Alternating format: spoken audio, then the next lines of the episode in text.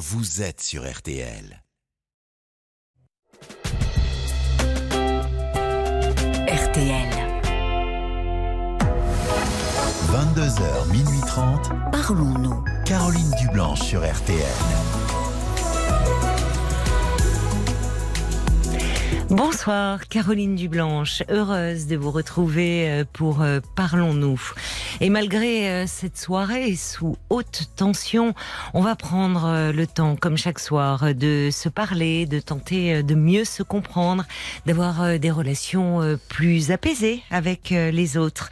De 22h à minuit et demi, l'antenne de RTL est à vous au 09 69 39 10 11.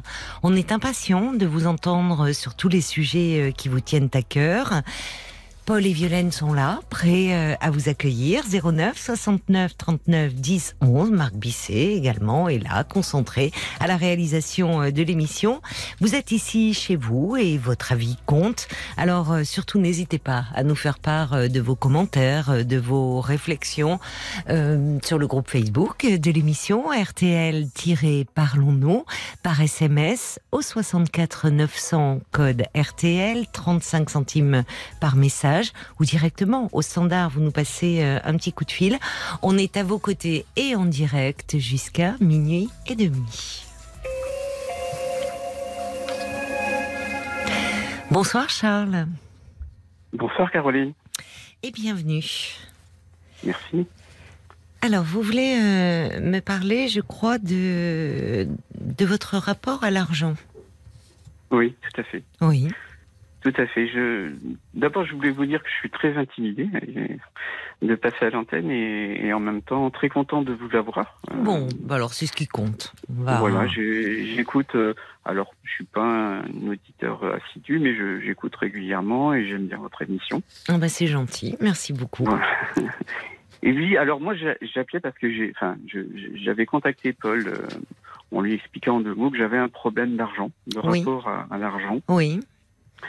Euh, non pas parce que j'en ai pas, au contraire, mais c'est que je n'arrive pas à le dépenser. Euh, je, hmm. je me rends malade euh, à chaque fois que, que je dois acheter quelque chose. oui. Et, ça me pèse, ça me pèse pour moi déjà parce que je comprends pas trop hmm. ce qui m'arrive parce que c'est un problème qui se qui s'accentue d'année en année. D'accord. Oui, ça c'est important parce que euh, mm. euh, il était présent, mais euh, mais vous trouvez que ça prend une proportion qui vous inquiète vous-même finalement. Oui, tout à fait. Ce qui qui me pose des problèmes avec ma famille, avec mes amis, avec la avec les relations en général. Oui, votre famille, c'est-à-dire vous êtes en couple. Euh, non, ben non, justement, plus. Plus. Euh, plus parce que ça, c'est un des effets justement de, ce problème. Et puis ma famille qui, qui m'a un peu rejeté parce que elle me trouve radin, pingre, euh, voilà. ah oui. Et ça, et ça me, oui, oui, oui, ça, ça, ça me touche, ça m'a touché puisque je suis plutôt d'origine méditerranéenne et la famille, ça compte beaucoup.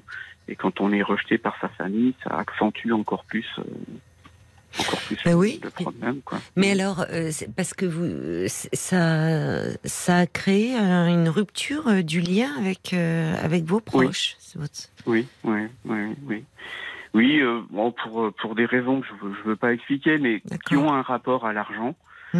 Et euh, alors, euh, est-ce qu'ils ont raison Est-ce qu'ils n'ont pas raison? Je, je peut-être, mais mais ça vous affecte en tout cas. Oui, puis ils ne comprennent pas.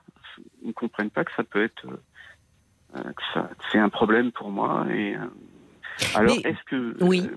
je me pose la question Est-ce que c'était Est-ce que c'est l'iceberg, le sommet de l'iceberg qu'on voit et que le problème il est beaucoup plus profond?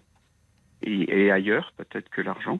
Vous pensez à quoi en, me disant euh, cela? Euh, Qu'est-ce qui serait plus profond et qui s'exprimerait à travers, euh, à travers votre, votre rapport à l'argent? Une dépression, peut-être. Une dépression qui, qui est lancinante, qui vient tout doucement, qui, qui m'empêche d'avoir des envies, qui m'empêche d'avoir des projets, Ben qui oui. m'empêche. Et, et donc, euh, l'argent, je l'accumule. Oui. J'ai eu, j'ai, j'ai eu la chance de, de- de bien gagner ma vie, euh, Mhm. d'avoir de l'argent. euh, et, et ça, ça, me- ça, me, ça, me, ça, me, ça me bloque, ça me, ça me désole moi-même. Et, et, euh, et, et pourtant, je pourrais, me- pourrais me faire vraiment plaisir sans mettre en Oui. danger ma vie. Vous n'arrivez pas, Mhm. c'est-à-dire même à vous faire Non. plaisir avec l'argent dont vous disposez. Mm. Par exemple, euh, oui, j'aurais besoin d'un ordi parce que euh, d'un ordinateur. hein. Oui. Le mien, il, il arrivé en, en fin de vie. Alors je me dis tiens, je vais aller euh, à la, enfin, dans un magasin. Je vais pas citer de marque, mais Mhm. et euh, je, je pars sur un modèle qui me plaît vraiment. Et puis j'en vois un autre qui est un peu moins cher. Alors je dis oh celui-là, ça, euh, il fera aussi l'affaire. Et puis Mm. euh, puis au bout de deux heures, je fais tout le rayon, puis je repars euh, et j'ai rien acheté. Mhm. Voilà. Oui, alors que c'est, ce serait quelque chose d'utile pour vous, enfin, qui. Oui, oui. Serait vous- utile et, et c'est aussi de l'agrément. Utile et hein, agréable, hein. quoi, c'est ça. C'est et que vous avez, euh, voilà, c'est parce que parfois euh, euh, l'achat d'un ordinateur, enfin, ça, ça peut venir gréver un budget. C'est pas votre cas. Vous, vous Ah non. pourriez vous l'acheter sans aucun problème Voilà. et ne pas être obligé de faire le tour de plusieurs magasins pour comparer. Non, Oui. non, non. Je pourrais acheter le rayon. euh, Et quand vous rentrez alors? Quand vous rentrez chez vous et que mhm. vous ne l'avez pas acheté, donc, enfin, vous revenez chez vous euh, sans. Dans quel état d'esprit êtes-vous un peu? Euh, fr- frustré. Frustré quand et, même. et- et je, et je- frustré, je m'en veux. Hum. Je me dis, mais, mais bon sang, mais, mais qu'est-ce que t'as? Oui. oui, je, oui, je m'en veux, je m'en veux, je, je, je comprends pas. Je ne me comprends pas. Et puis, euh, et puis après, je, je me raconte une histoire pour me dire, euh, finalement, je, oh, finalement, t'en avais pas besoin. Oui, Et, finalement. Et, et, et ce qui me contente, en, en fait, alors ça, c'est, vraiment, euh, bon, euh, c'est vraiment bête. C'est euh, ce qui me contente, c'est que j'ou- j'ouvre mon fichier Excel où j'ai tous mes comptes, Oui, et, ça me rassure et ça me ça. et ça me contente, et ça me contente. Oui. Voilà. Et comme euh, comme un objet, je dis bah voilà, c'est le fruit de ton travail, c'est bien, t'as bien travaillé. Hmm. Et puis euh, et puis euh, je ferme l'ordi. Euh, Ce que je disais à Paul, je disais c'est c'est un peu comme un artiste qui regarde euh, sa statuette euh, un César ou euh, un Oscar, euh, je sais pas. Hmm. Et mais il en fera rien avec sa statuette. Il va juste la regarder, l'admirer en se disant bah, que c'est le fruit de son travail. Mais eh ben, Hmm. moi c'est pareil. Comme c'est le justement, on pourrait dire que, étant donné que c'est le fruit de votre travail, vous Mhm. pourriez euh, euh, sans culpabilité pouvoir euh, le le dépenser à des fins utiles Ah oui. ou agréables ou pour vous faire plaisir. Alors que là, pas- oui. Ça devient fin- pas, pardon, j'ai- même pas de descendance en fait à qui je pourrais dire, euh, je pourrais transmettre à mes Oui. enfants. Oui, vous avez raison. Ouais. Ça peut oui, donc j'aurais aucun scrupule à dépenser vraiment. J'ai, une passion qui est euh, le vol à voile. Je sais pas si vous connaissez. Oui. Euh, Voilà, je, je, je- c'est ma passion depuis longtemps et je, je pourrais m'offrir un très très bon planeur, un vraiment très bon, euh, sans, sans, sans me mettre en danger. Et, et, euh, et, et quand je vais pour faire les démarches, eh ben c'est comme l'ordi. À la fin, je vais me dire oh, finalement, trop pas. Hum. Alors c'est, c'est sans fin quoi. Oui, c'est sans fin. Et euh, vous avez. Euh, ce que j'aimerais comprendre, parce qu'on va y revenir, vous me parlez aussi euh, euh, peut-être d'un problème de fond qui serait ce- une dépression lancinante, dites-vous. Hum, Est-ce hum, que j'imagine que vous avez quand même eu toujours un rapport un peu par rapport à l'argent à, à- à avoir du mal à dépenser, même quand vous Eh étiez ben, eh- eh ben, quand j'étais jeune et que j'étais un flambeur en fait, je Vous étiez un flambeur, d'accord. Oui. Et je, je m'achetais des belles voitures, je m'achetais. euh, Oui, je, je comptais pas. En fait, euh, D'accord. je gagnais, je gagnais bien, donc je, je le dépensais. Je pensais pas à l'avenir, je m'amusais. Et avec mon ami, on, on faisait des voyages, on faisait euh, voilà des, des belles choses. Et puis c'est venu. euh, Comment c'est venu alors, finalement? Parce qu'à ce moment-là, vous étiez en couple, vous me parlez de votre ami. Mmh, mmh, mmh. C'est venu, euh, je pense, avec euh, ma progression, mon ascension professionnelle, je pense. Mmh. Au fur et à mesure où j'ai gravi les échelons, Mmh. j'ai commencé à avoir des responsabilités de gestion, euh, voilà, et, et, et en fait, j'ai commencé à, à mener ma vie un peu comme je gérais euh, mon activité professionnelle.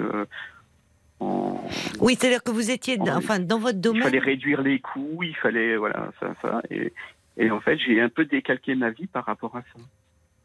Je pense, je pense ça. Et Donc, de flambeur, vous êtes devenu très économe. oui, C'est peut-être le revers d'une même médaille, au fond. peut-être, peut-être. Je, Mais dans les Quand deux, je- il y a un côté Mhm. excès. oui, voilà, il y a, ouais, c'est ça. Donc, un rapport à l'argent qui, Qui est, qui est un peu problématique, oui, qui est compliqué. Ouais. Et, et ça, quand j'étais gamin, euh, Ah, c'est important, était- ça. oui, oui, parce que euh, comme je disais, euh, que le mal était peut-être plus profond, euh, Oui. et plus ancien. c'est- vrai que quand on était, on était, je, issu d'une famille assez nombreuse, Oui, euh, j'entendais souvent des discussions avec ma, mes parents sur le problème de l'argent. Il fallait terminer le mois. oui. C'était compliqué, les fins de mois. Euh, les fins de mois étaient compliquées, des Mm. fois des engueulades entre mes parents et ça. Mm. euh, moi, gamin, ça m'a, ça m'a toujours. J'y repense souvent. À ces, et mes parents Oui. sont décédés maintenant, il n'y a pas, pas longtemps, et, et euh, j'en parlais des fois euh, avec eux en disant c'était compliqué. euh. mais on était heureux, en fait, on n'était pas malheureux. Mais euh, toujours ce, cette épée de Damoclès arrivée. Oui, euh, la peur de le- manquer, au fond, enfin, Voilà, de- d'être dans le- une situation difficile. Ouais. Oui. Et donc quand j'étais quand j'étais euh, jeune ouvrier, jeune salarié, j'ai voulu me rattraper en dépensant l'argent. Je dis ben Oui, voilà, je gagne oui, de l'argent, donc je le dépense un peu ce que mes parents n'ont pas pu faire. Et puis ça. après, et après ça a fait l'effet inverse, l'effet boomerang de l'autre côté. Enfin les- l'effet qui se coule quoi. Et puis euh, et puis ça arrive à cette situation là. Oui, mais c'est intéressant parce que vous me parlez de votre enfance et du fait que Mhm. euh, dans, dans une famille où vous, avez, vous enfin il y a- vous aviez, il y avait une fratrie nombreuse où l'argent, les fins de mois étaient compliqués, vous entendiez Mhm. vos parents. Euh, Oui, C'était oui, un sujet oui. qui revenait souvent et qui peut-être était euh, l'objet de, de disputes entre eux ou de conflits ou d'inquiétudes en tout cas. Ah, c'était pas des disputes, c'était vraiment des discussions. euh, Bah, Il y avait de l'inquiétude, Voilà. vous ressentiez. voilà, il y avait voilà. il y avait de l'inquiétude. D'accord. Mm. Vous savez, le, le rapport que l'on a à l'argent, ça, ça dépend en grande partie de la manière dont, dont nous avons été élevés. Et Mm. euh, que si euh, si le- votre, enfin, l'argent, on voit bien quand vous regardez vos tableaux Excel et que vous Mm. voyez, euh, c'est c'est bon, vos comptes, tout est au vert, euh, tout est, Mm. euh, tout est, euh, ça vous rassure. Vous le contemplez comme un objet, un peu. Mm. C'est-à-dire comme Mm. si quelque chose là. Comme un trophée, on va dire. Oui. Alors c'est intéressant, trophée. Parce que par rapport à... On voit bien quand vous avez commencé à gagner de l'argent, euh, en, en réaction peut-être à ce que vous avez vécu dans l'enfance, où l'argent parfois manquait, Mhm. vous, Mhm. vous avez commencé à, à le flamber, à Mhm. vous faire plaisir, à dépenser début, euh, sans compter. Et puis finalement, on voit que au fil du temps, avançant en âge, dans les responsabilités, c'est comme si euh, l'argent, il fallait au contraire euh, le retenir, coûte que coûte, éviter de, de, de dépenser. Il peut y avoir aussi quelque chose par rapport euh, à votre milieu familial. à- Parfois, euh, il y a, ça peut être compliqué quand on vient d'un milieu modeste où euh, où, euh, où l'argent euh, bah, est une denrée rare. Enfin, de de se retrouver, de changer de milieu, d'être euh, finalement, de disposer de revenus assez importants. Il peut y Mm. avoir une forme de, c'est pas toujours nommé comme ça, mais presque de honte et de culpabilité. Oui, peut-être. En même temps, on n'était pas malheureux. C'est Non, mais j'entends bien. pas- De toute façon, on Mm. le dit, l'argent ne fait pas le bonheur. Bon, il y contribue quand même aussi, parce que dans nos Oui. sociétés, si on n'a pas du tout d'argent, euh, c'est vraiment très compliqué. Mais j'entends très bien ce que vous dites, Charles. C'est-à-dire que, Mm. évidemment, on peut être euh, dans, issu d'un milieu modeste, euh, d'un milieu ouvrier, et ne et, et, et, et c'est pas parce qu'on va pas euh, au sport d'hiver euh, Mm. tous- les ou, ou, ou l'été euh, aux quatre coins du monde euh, qu'on est malheureux. L'important, c'est de ne pas manquer d'amour. Il peut y avoir de, de la solidarité, de la tendresse, de l'affection. Tout à fait. Tout à fait. Mais l'argent, finalement, au-delà de, de, de, de ce qui nous permet de, de, enfin de, subvenir à nos besoins, euh, il représente, il a une haute portée symbolique. Et il peut Mhm. représenter aussi euh, une, une sécurité. Et peut-être Oui. que c'est quand vous me dites qu'enfant vous assistiez euh, à ces, au fond, à chaque fois ces discussions entre vos parents, Mm. vous ressentiez leur inquiétude et ce manque Mm. un peu qui pouvait planer. Oui, oui, oui. oui, J'y pense souvent, pourtant ça fait très longtemps. Oui, vous voyez, vous y pensez. Oui, j'y pense. Ça, ça me revient naturellement. Et euh, Aujourd'hui, vous continuez à travailler? Alors, je, Vous je êtes suis en à la activité? Non, non, je, je suis à la retraite depuis quelques mois. Ah, Mais je, je, je suis très actif. euh, on va dire, euh, je, je, je, bon, je vais pas dire ce que je fais, mais on va Non, dire je. pas obligé. non, mais parce que je, je voudrais pas. Mais je, je, je, je- je- j'ai une activité personnelle euh, qui, qui en, Mm. voilà, voilà, qui, qui, qui me, qui, qui, qui, qui me fait rentrer encore, encore plus d'argent. Et c'est malheureux, mais et, et ça marche bien. Oui, et c'est euh, sans mais fin. c'est sans fin. Et, et là, je me dis, ben mince, maintenant t'as 59 ans. euh, euh, profites-en, arrête, Oui. repose-toi. Il y a plus, la- y a pas, en fait, la dit, là, le, le plaisir semble assez absent de votre vie. Oui. Parce qu'au fond, votre plaisir, vous me dites, il est quand vous contemplez vos tableaux Excel. Mais Oui, au fond, oui, le plaisir, euh, euh, l'argent, il, l'argent, il doit circuler. Enfin, c'est Oui. un, c'est un moyen, c'est pas une fin. Tout à fait. Mon, mon grand-père disait euh, l'argent n'a de la valeur que si on le dépense. Ça aussi, c'est une phrase qui m'avait marqué. Mais c'est assez Et- juste. Oui. ça- C'est-à-dire que l'argent pour lui-même entassé, entassé, ça Vous ce que- Picsou qui est sur sa montagne de, de pièces d'or. Euh, au fond, euh, y a, il y a- il y a- vous l'avez dit, c'est intéressant. Vous dites c'est le fruit de mon travail.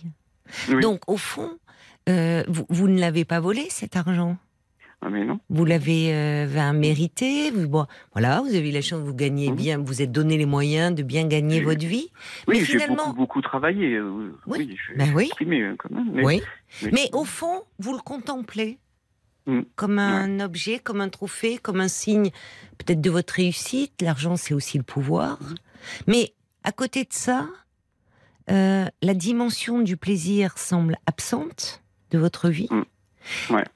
Et là, il y a peut-être un lien avec cette dépression dont vous me parlez. Alors, cette forme de... Oui. Qu'est-ce qui se passe au juste? Depuis quand ressentez-vous cela? Ou avez-vous eu déjà des épisodes dépressifs dans votre vie pour pouvoir parler Alors, de dépression?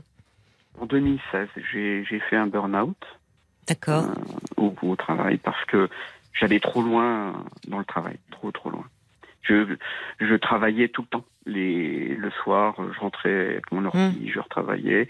Le week-end, euh, et à un moment donné, j'ai pété, j'ai pété les plombs. Hmm. Et j'ai fait euh, une tentative de suicide. Et euh, Oui, c'est allé très loin. oui, oui, oui, parce que ça, ça, ça, ça a explosé dans ma tête. C'était l'accumulation de beaucoup, beaucoup de choses. Hum.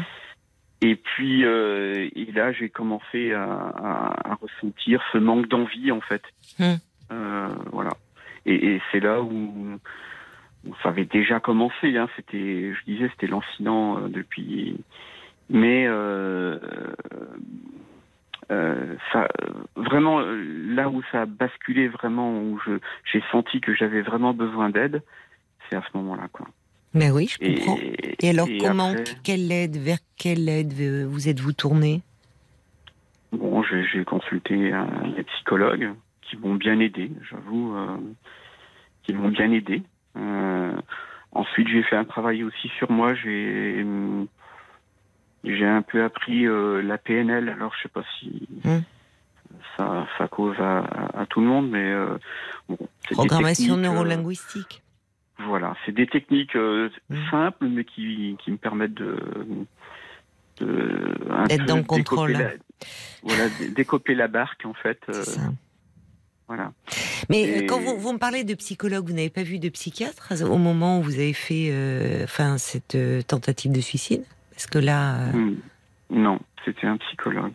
En fait, moi, je me suis tourné vers mon médecin traitant qui m'a orienté vers euh, vers ce psychologue qui était très très bien, hein, qui, qui- que j'ai vu pendant euh, quelques mois. Seulement. Et euh, Vous avez arrêté là depuis Ah oui, oui, oui. Oh, mais, euh, après, j'ai été arrêté quand même euh, 9-10 mois. Euh, et, et donc, j'ai repris une autre activité, on va dire, professionnelle dans une, un autre endroit. Euh, Mais en dehors euh, du travail, finalement, qu'est-ce qu'il y a Parce que dans votre vie, parce que j'entends à quel point le travail et donc Mm. aussi ce qu'il vous procure, comme euh, le, le fait de pouvoir gagner de l'argent, qu'est-ce qu'il y a? Parce que même l'activité dont vous me parlez à la retraite, après tout, tant mieux pour vous, mais vous me dites, Mm. vous gagnez beaucoup d'argent. Qu'est-ce qui, est-ce que euh, c'est c'est comme si, euh, à un moment, vous dites, vous ne faisiez que travailler. Comme si le travail était devenu, on peut être dépendant au travail hein, aussi. On peut être Oui, accro, ou- ça vient Ou un, ou un combler un vide. En fait, euh, un refuge. Je me noie dans le travail pour éviter de penser euh, d'autres choses.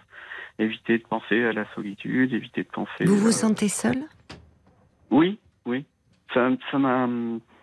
Alors, ça m'a écarté de, de, de beaucoup de relations, problèmes. Et hum, Comment Pourquoi? Est-ce que vous pouvez me dire un peu comment ça s'est manifesté? C'est-à-dire pour que les gens se détournent de vous. Alors j'entends que dans votre famille, vous Mm. voulez pas rentrer là-dedans. Peut-être que c'est à la suite d'un héritage. Vous me parlez de vos parents Mm. qui sont Non. décédés. non, non, Non. non, non, pas du tout, pas du. Mais Non, alors, les amis, là, pourquoi se détournent-ils de vous, selon vous, par, du fait de, ce, de votre rapport à l'argent? Ben, je, je sais pas si c'est eux qui se détournent de moi, mes amis, mais c'est Ou vous qui moi vous détournez d'eux qui, qui les pour euh, éviter. euh, De quoi? Des sorties? Voilà. Et puis c'est ce manque d'envie en fait. Voilà. Bon, alors, c'est- parce que moi, c'est quand même ce que j'avais relevé, c'est-à-dire que euh, s'il y a le manque d'envie, le manque de projet, bah, euh, ça, ça peut être caractéristique d'un état dépressif. Hum. Le manque d'envie, plus que le manque de projet d'ailleurs. Euh, donc, euh, là, il serait important que vous fassiez une démarche à nouveau. Hum, je pense. J'y pense, j'y pense depuis, euh, depuis depuis quelques mois et, euh, et surtout depuis que j'ai pris ma retraite, euh, j'ai cessé mon activité professionnelle. Je me dis, je, je pensais que- que- qu'en prenant ma retraite, j'allais changer de vie, faire euh, arrêter tout ce que tout- tout- toutes mes activités euh, extra professionnelles et puis et puis vraiment profiter. euh, C'était quoi? Comment vous envisagiez cela, alors votre retraite? De Profiter de quelle façon? Qu'est-ce que vous envisagiez à ce moment-là? Ben, aller au soleil et puis m'acheter euh, quelque chose euh, dans le sud, alors peut-être pas en France, mais enfin vraiment aller Hmm. Euh, me balader euh, et, et euh, changer de vie quoi en fait. Parce que je me dis, euh, une, une, grand- une rupture franche euh, me permettrait de repartir sur euh, D'autres bases? d'autres bases et puis euh, faire fi de, de- du passé et puis et puis euh, mais euh, mais, mais j'y arrive pas j'y arrive pas parce que j'ai parce que j'ai ce manque d'envie euh, Oui, je pense que vous êtes trop insécurisé aussi. Ouais. C'est rien. C'est, euh, on caresse tous cette idée à certains moments dans Mm. notre vie de Mm. changer de vie, de, euh, Mm. mais mais c'est compliqué. Alors certains euh, passent à l'acte, mais mais vous dites au fond comme tirer un trait sur ce passé. On sent qu'il y a des choses qui vous encombrent, dont vous voudriez vous libérer.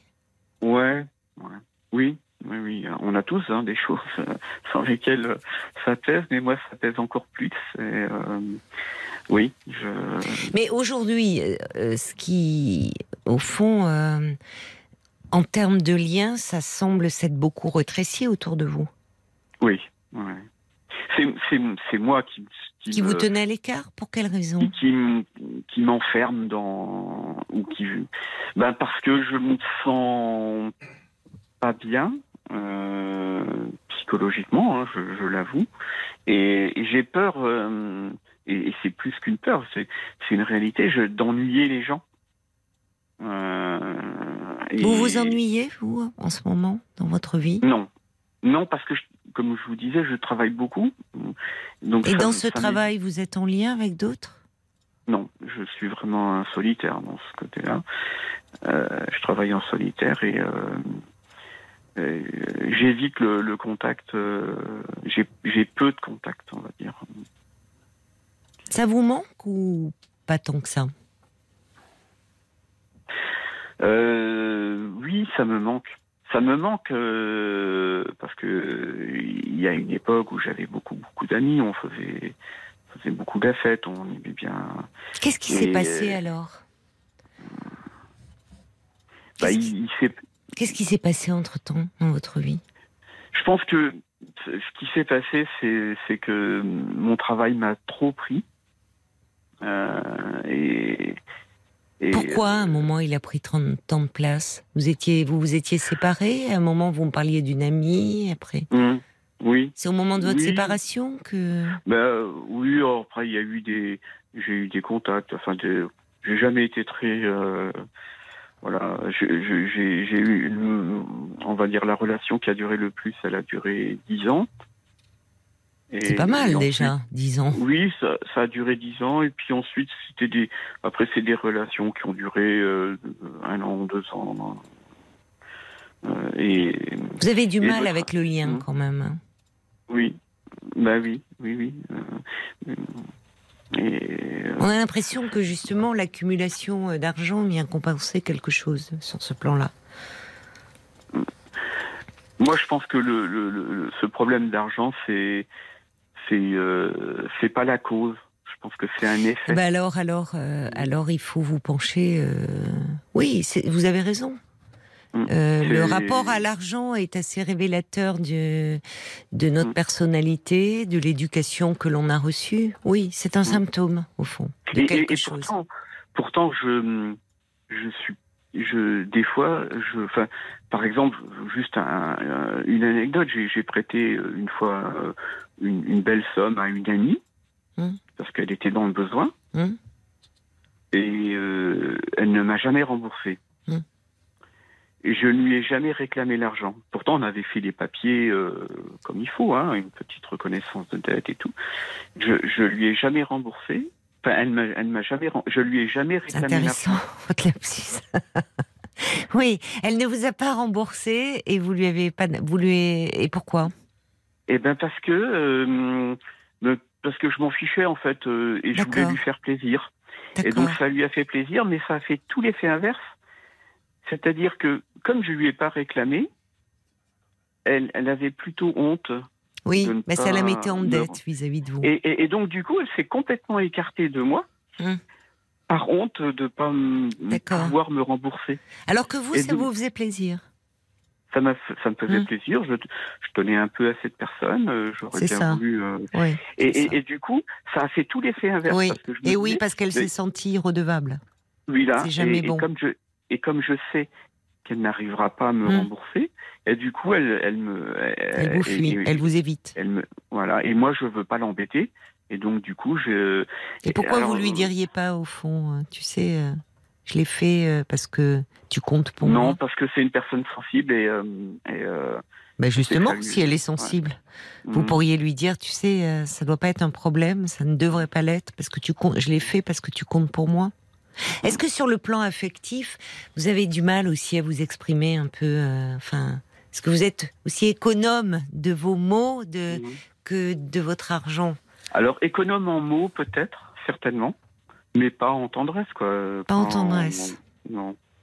Pas, Est-ce que, avec votre argent, finalement, vous, si vous avez du mal à vous faire plaisir à vous aujourd'hui, est-ce que, euh, est-ce que il vous arrive ou vous aimez faire plaisir aux, aux gens qui comptent pour vous, aux gens que vous aimez? Oui. Mm, mm, Là, oui, vous oui, pouvez dépenser. Oui. Je, peux donner ou- 10. je- oui, oui, oui, oui. Je peux donner 10 euros euh, à un passant euh, qui, qui tend la main, euh, qui a besoin. Hmm. Euh, je, vais rarement à Paris et quand on va, euh, quand j'y vais Hmm. sur les Champs-Élysées, on voit beaucoup de, de personnes en difficulté. Hein, qui, Hmm. et ça ne me dérange pas. Euh, je- Hmm. Et par contre, euh, aller euh, dans un grand café très renommé sur les champs, Oui. euh, payer euh, 7 euros le café. Alors ça, ça me, ça me, ça me rebute. Enfin, c'est, euh, c'est, c'est bizarre. Mm. Je- Ça, ça, ça me dérange pas de donner. Oui, 10 vous voulez pas payer inconnu. plus que le prix. euh, Et, euh, oui, parce que je trouve ça euh, exagéré. Et alors, et, et ça, Salé. bon, voilà, c'est- De fait, Oui, salé, je suis d'accord je- avec vous. Oui, oui. Mais euh, je, je pense que. Je, je, pense pas que vous soyez radin au sens où on l'entend. Parce que les, les, les radins, il y a, il y a quelque chose d'abord. euh, comment dire Ils sont. Il y a chez vous. Enfin, il y a chez vous une souffrance qu'on entend et que vous Mm. exprimez. Mm. Il y a- Oui. il y a- vous en êtes vous-même affecté. Euh, Oui. Les véritables radins, euh, ils sont dans une économie euh, psychique euh, qui fait que, au fond, d'ailleurs, ils ne se considèrent pas comme radins, mais ils ont tout un tas de justifications et de, de rationalisation autour de ça. Mais au fond, Mm. il n'y a pas cette souffrance comme ça. Il n'y a pas Mm. quelque chose de. Or, vous? J'en ai, j'en ai conscience. C'est ça qui me fait encore. euh, c'est- Il y a des gens qui qui en ont pas conscience de, de ça. Ils trouvent ça tout à fait C'est normal. ça. Mais Moi, ai que dans la radinerie, oui, dans la radinerie, il a- n'y a, pas seulement, c'est c'est pas, malheureusement, c'est pas seulement par rapport à l'argent. C'est pas ça le pire. C'est, ils sont aussi économes de leurs sentiments que de leurs sous. Mm. Et, et ça, c'est redoutable. Ils sont dans la rétention de Mm. tout, de même. Alors, on sent chez vous, dans, dans euh, comment dire, euh, il y a cette sensibilité qui affleure. Il y a quelque chose de, on vous sent euh, sincèrement affecté et, euh, et, et en mesure de mettre des mots sur ce que vous ressentez. Mais moi, je pense que ce, cette, euh, ce fond de dépression que vous ressentez, il faut vraiment vous en occuper. Et, Oui, je vous j'ai dirais, vraiment oui. peur de, de, de refaire euh, la connerie que j'ai faite il y a Ben. quelques années.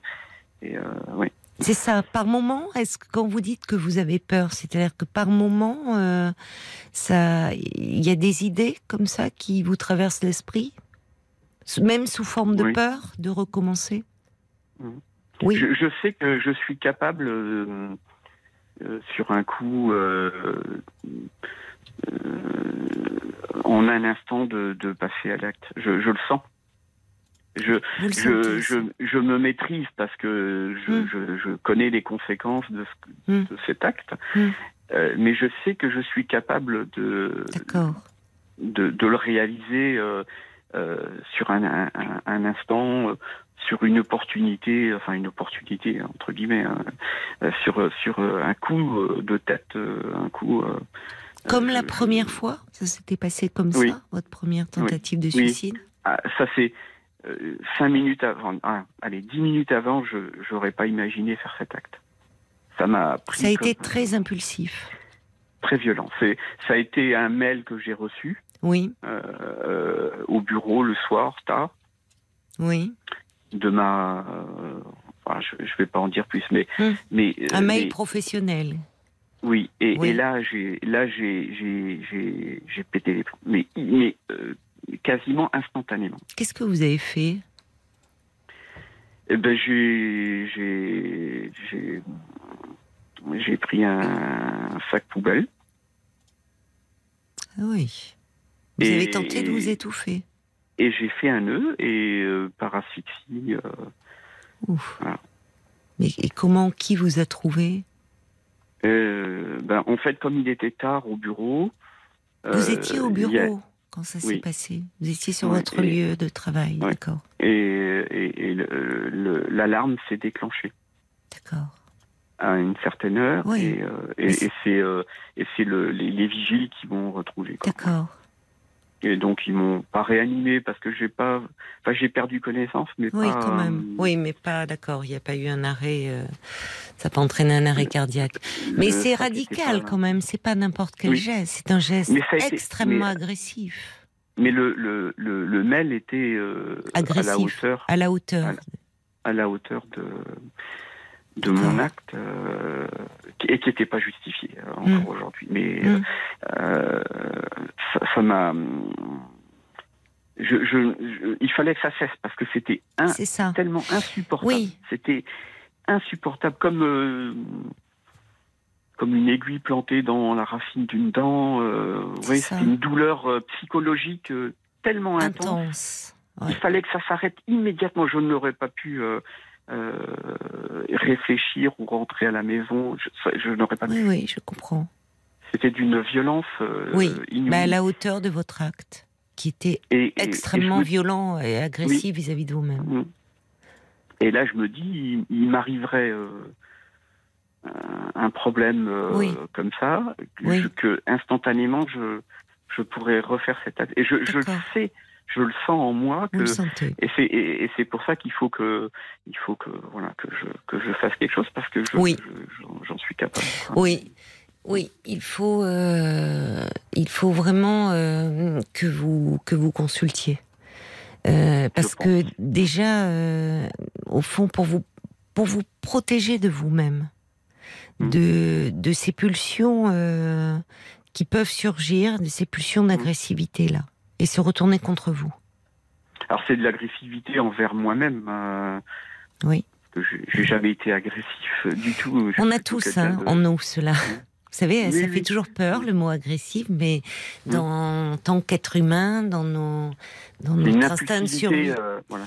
En tout cas, il y a quelque chose, oui, d'une impulsivité qui ne, qui Mm. n'est plus, qui, comme le terme l'indique, il y a quelque chose qui n'est plus contrôlé. Et quand vous dites faut que ça Mm. cesse, c'est-à-dire qu'à un moment, la douleur morale est telle, vous l'avez comparé à quelque chose qui serait planté dans une dent, dans- et de fait, une douleur morale aiguë peut Mm. mener à un passage à l'acte aussi radical que cela. Et vu ce que vous décrivez, et cette impulsivité, c'est-à-dire que qui, en, en l'espace dix minutes auparavant, vous n'auriez pas pensé Mm. avoir euh, ce geste extrême, il a Mm. fallu un mail pour que vous passiez à l'acte. Donc euh, ça, ça c'est vraiment euh, important pour vous de, de consulter. Moi, je, je vous dirais même de voir un médecin psychiatre là, parce que c'est vraiment de- du ressort d'un médecin psychiatre dans dans dans une forme de de justement euh, d'anticipation d'une crise. Parce que je pense que pour euh, enfin vous verrez avec le, le médecin, mais je, je pense que vous auriez besoin d'un traitement. Oui. Un Oui. peu pour déjà pour sortir de de, de cette forme de souffrance dans laquelle vous êtes plongé et de cette non-envie, de ce non-désir. En fait, pour, de sortir de votre dépression. Oui. Après, après c'est les effets. euh, euh, L'accompagnement, oui, je, je sais que ça me fait du bien. Euh, par contre, les effets médicamenteux, enfin, j'ai un mauvais souvenir de médicaments que j'avais pris euh, la première fois. Ça, ça m'avait. euh, Des antidépresseurs? Ouais, oui, ça, ça, ça, ça me. Alors. euh, Alors il faut, à la il faut- oui, pardon.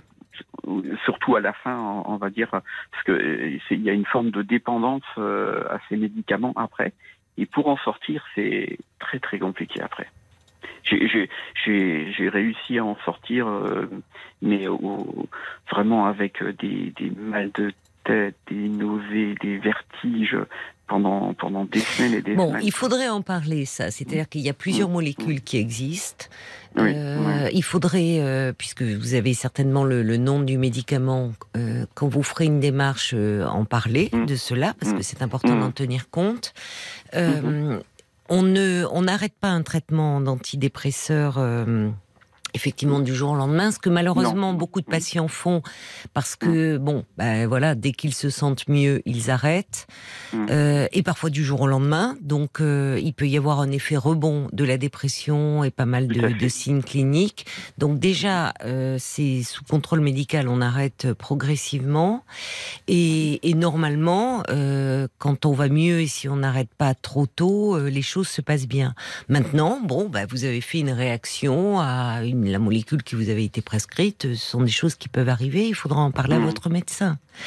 Mais euh, là, au vu de ce que vous me dites, une dépression, ça se soigne pas uniquement par la parole. Je suis désolée de vous dire ça, pourtant je suis Mhm. psychologue. Mhm. Donc je crois mhm. beaucoup euh, à la thérapie euh, par la parole, mais euh, je sais aussi que quand on est euh, pour des patients qui sont dans une forme dans- de dépression qui peut être euh, parfois assez sévère puisque ça peut les mener à passer à l'acte, euh, la parole ne suffit pas. Certainement. La parole ne suffit pas parce que la dépression, c'est vraiment, euh, il y a quelque chose de l'ordre de la maladie et que même pour euh, que la psychothérapie puisse porter ses fruits, il est important, euh, dans les premiers temps, il faut sortir de la crise pour que la parole aussi se libère. Donc, vous pouvez retourner voir votre médecin traitant, celui que vous connaissez, en qui vous avez confiance. Hein, il peut, lui, vous prescrire euh, un traitement. Mais Mhm. je, je vous conseille, vous en ferez ce que vous voudrez, il peut vous, vous mettre en relation avec un médecin psychiatre, au moins pour avoir un avis. Voyez, au moins pour avoir un Mhm. avis.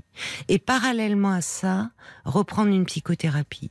Et il faut vraiment qu'avec votre médecin traitant, comme vous l'avez été avec moi, vous parliez euh, avec sincérité de ce que vous Mhm. éprouvez, de ce que vous ressentez. Et c'est-à-dire, au fond, vous l'exprimez très bien, c'est ce, cette peur que vous avez de vous-même, de votre capacité à pouvoir, au fond, euh, recommencer, passer à l'acte. Et que ça peut, euh, à un moment comme ça, parce que ça, on en tient compte. Vous Mhm. voyez?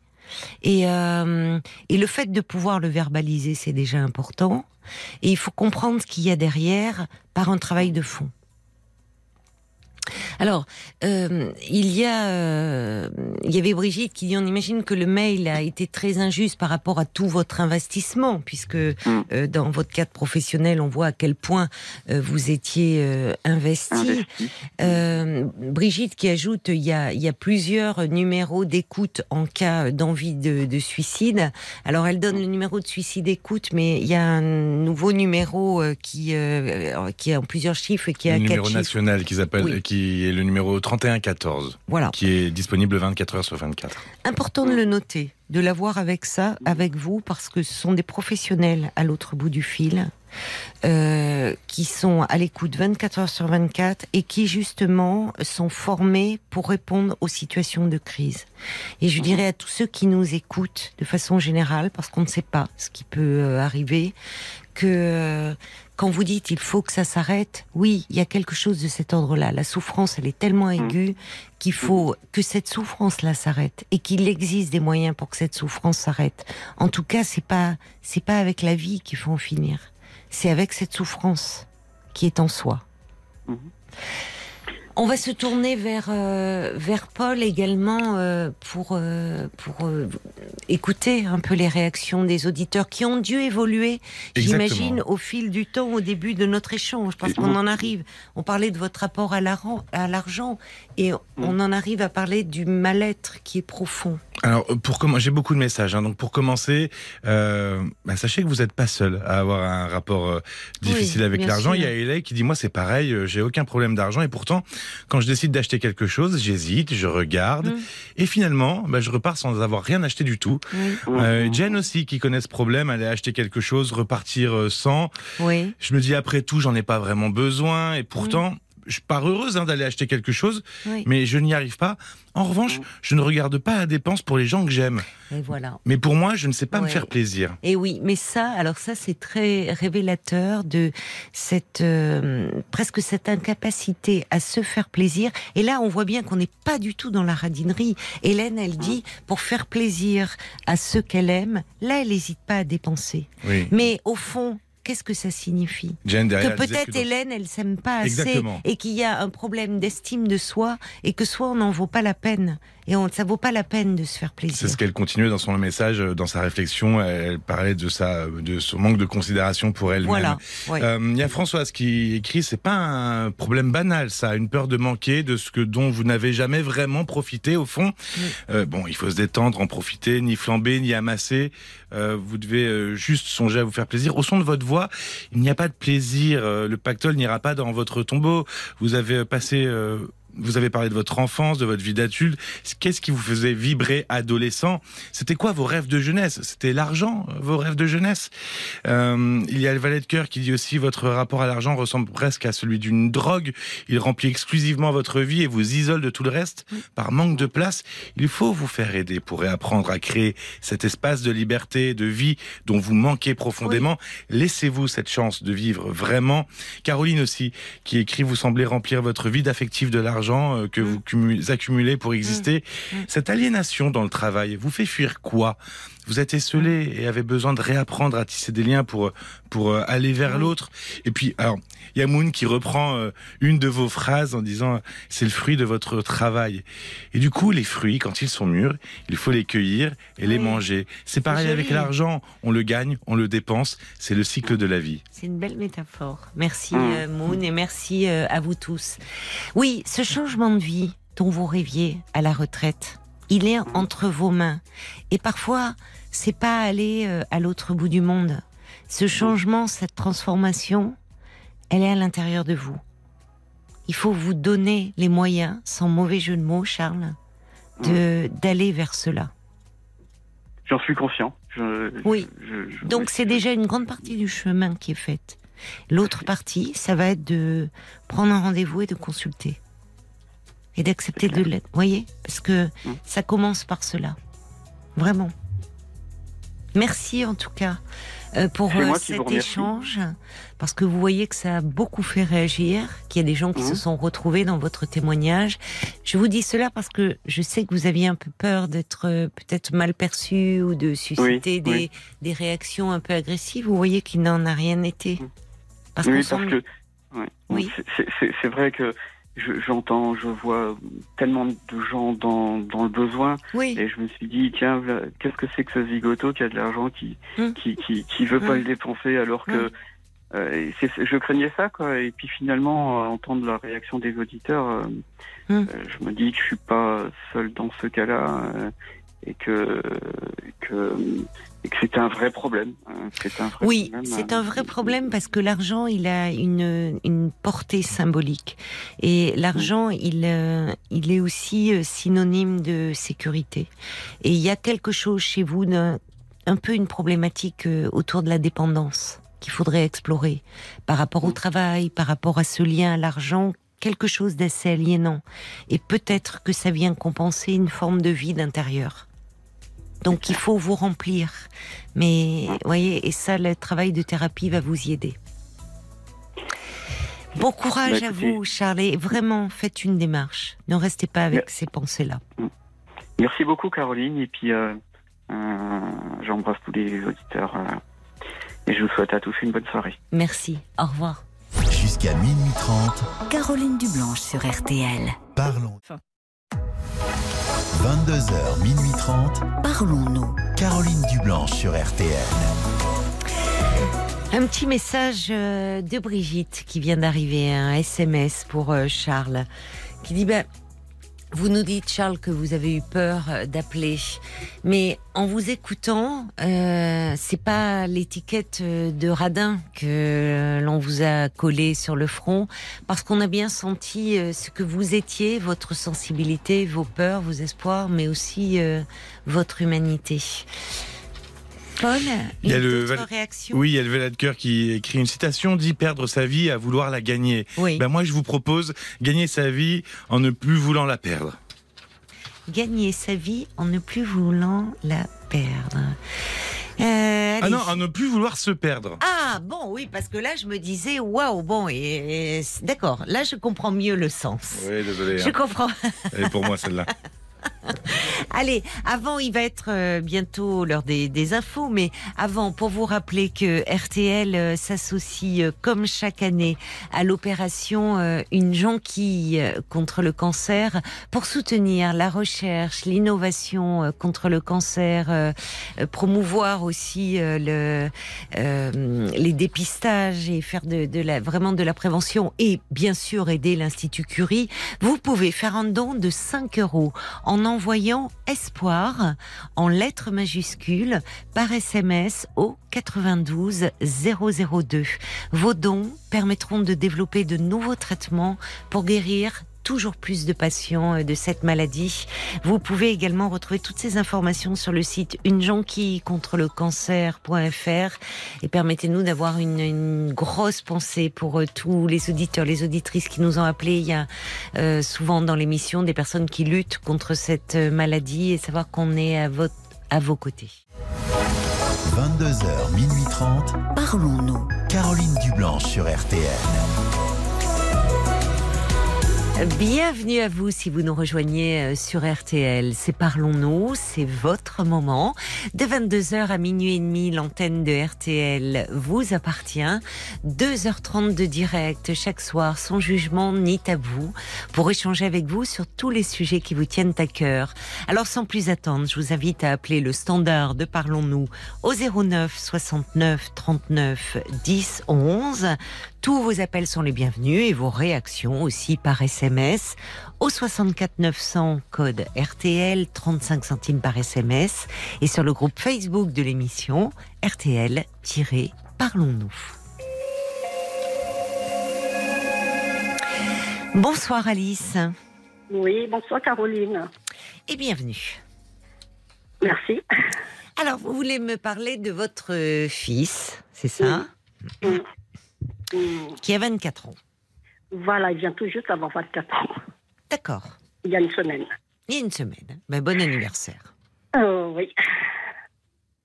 Bah, c'est- J'essaie de pas craquer en fait. euh, C'est Pourquoi, de, de- Bah, pourquoi parce vous que- craignez de craquer par rapport à quoi? Parce que ça fait une semaine que Oui. que je souffre de cette situation. Mais qu'est-ce qui se passe? De quelle euh, situation? Euh, C'est parce que euh, mon fils de 24 ans, il n'a jamais eu de petite copine.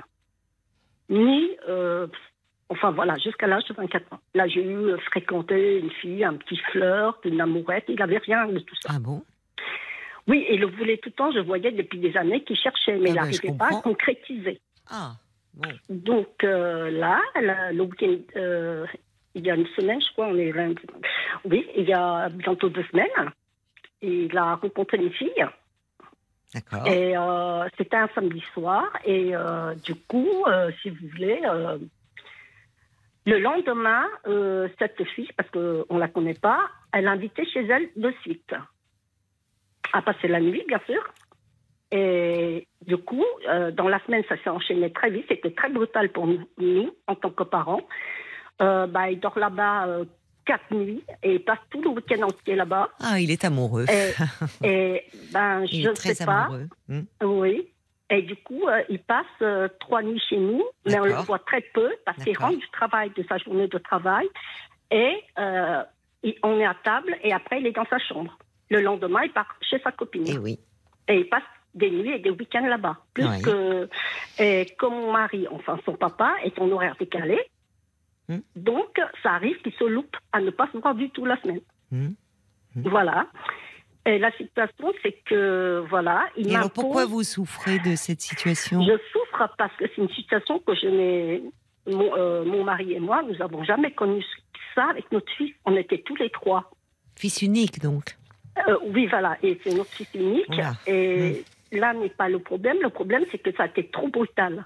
On a, on, on a- d'habitude, on connaît une fille, euh, on se voit la journée, on commence par les petits week-ends, mais là, du coup, c'est tout le temps Ah, là-bas. bah, il est fou amoureux, votre fils. hein. Bah écoutez, euh, c'est la question, donc je me pose. Je me suis dit, est-ce qu'il est amoureux Il est en train de faire n'importe quoi? Parce que, euh, et cette fille, sa copine n'a pas de mère. Sa mère, elle est décédée.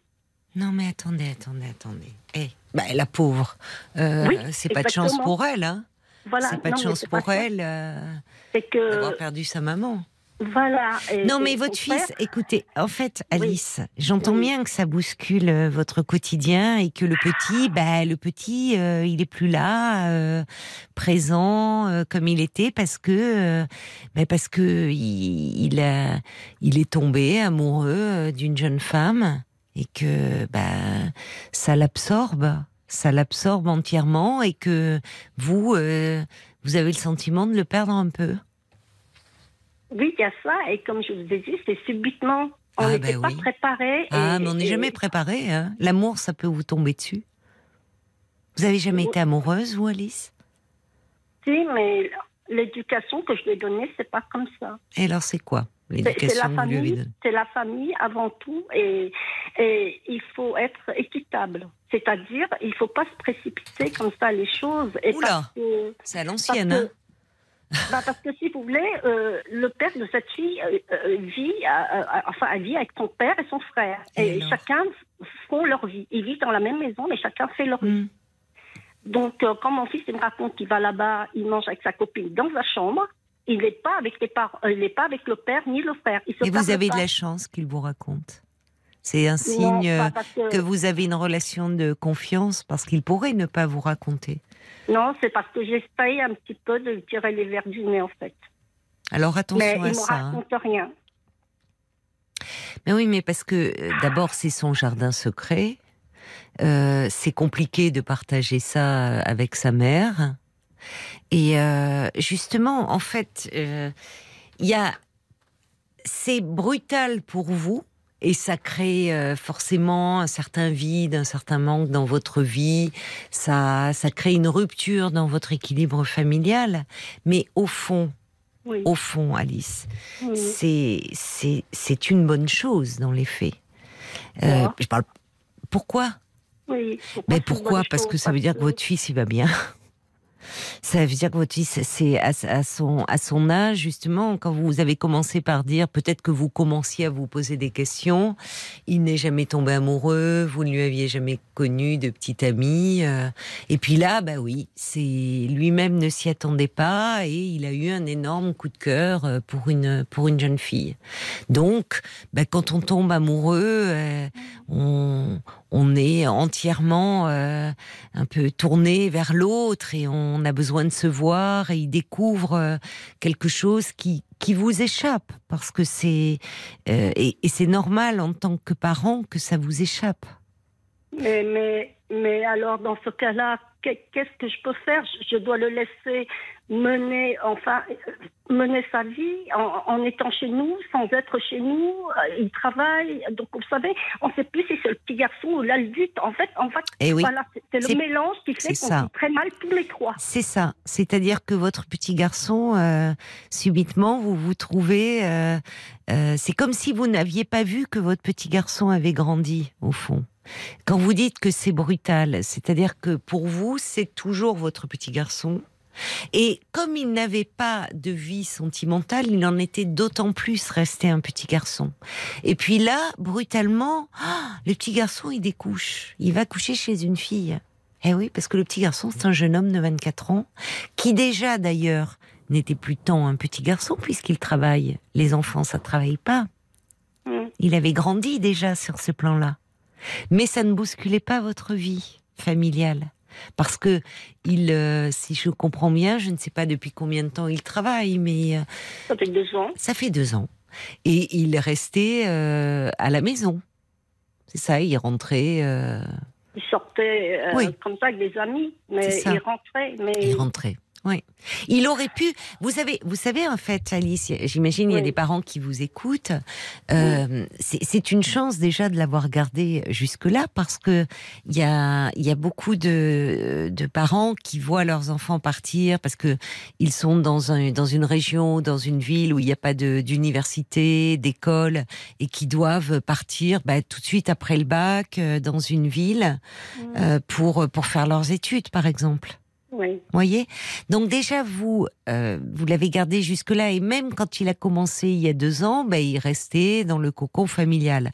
Alors, il n'en est pas parti d'ailleurs complètement, mais si ce n'est que là, il est amoureux et il a envie de passer beaucoup de temps avec euh, cette jeune femme.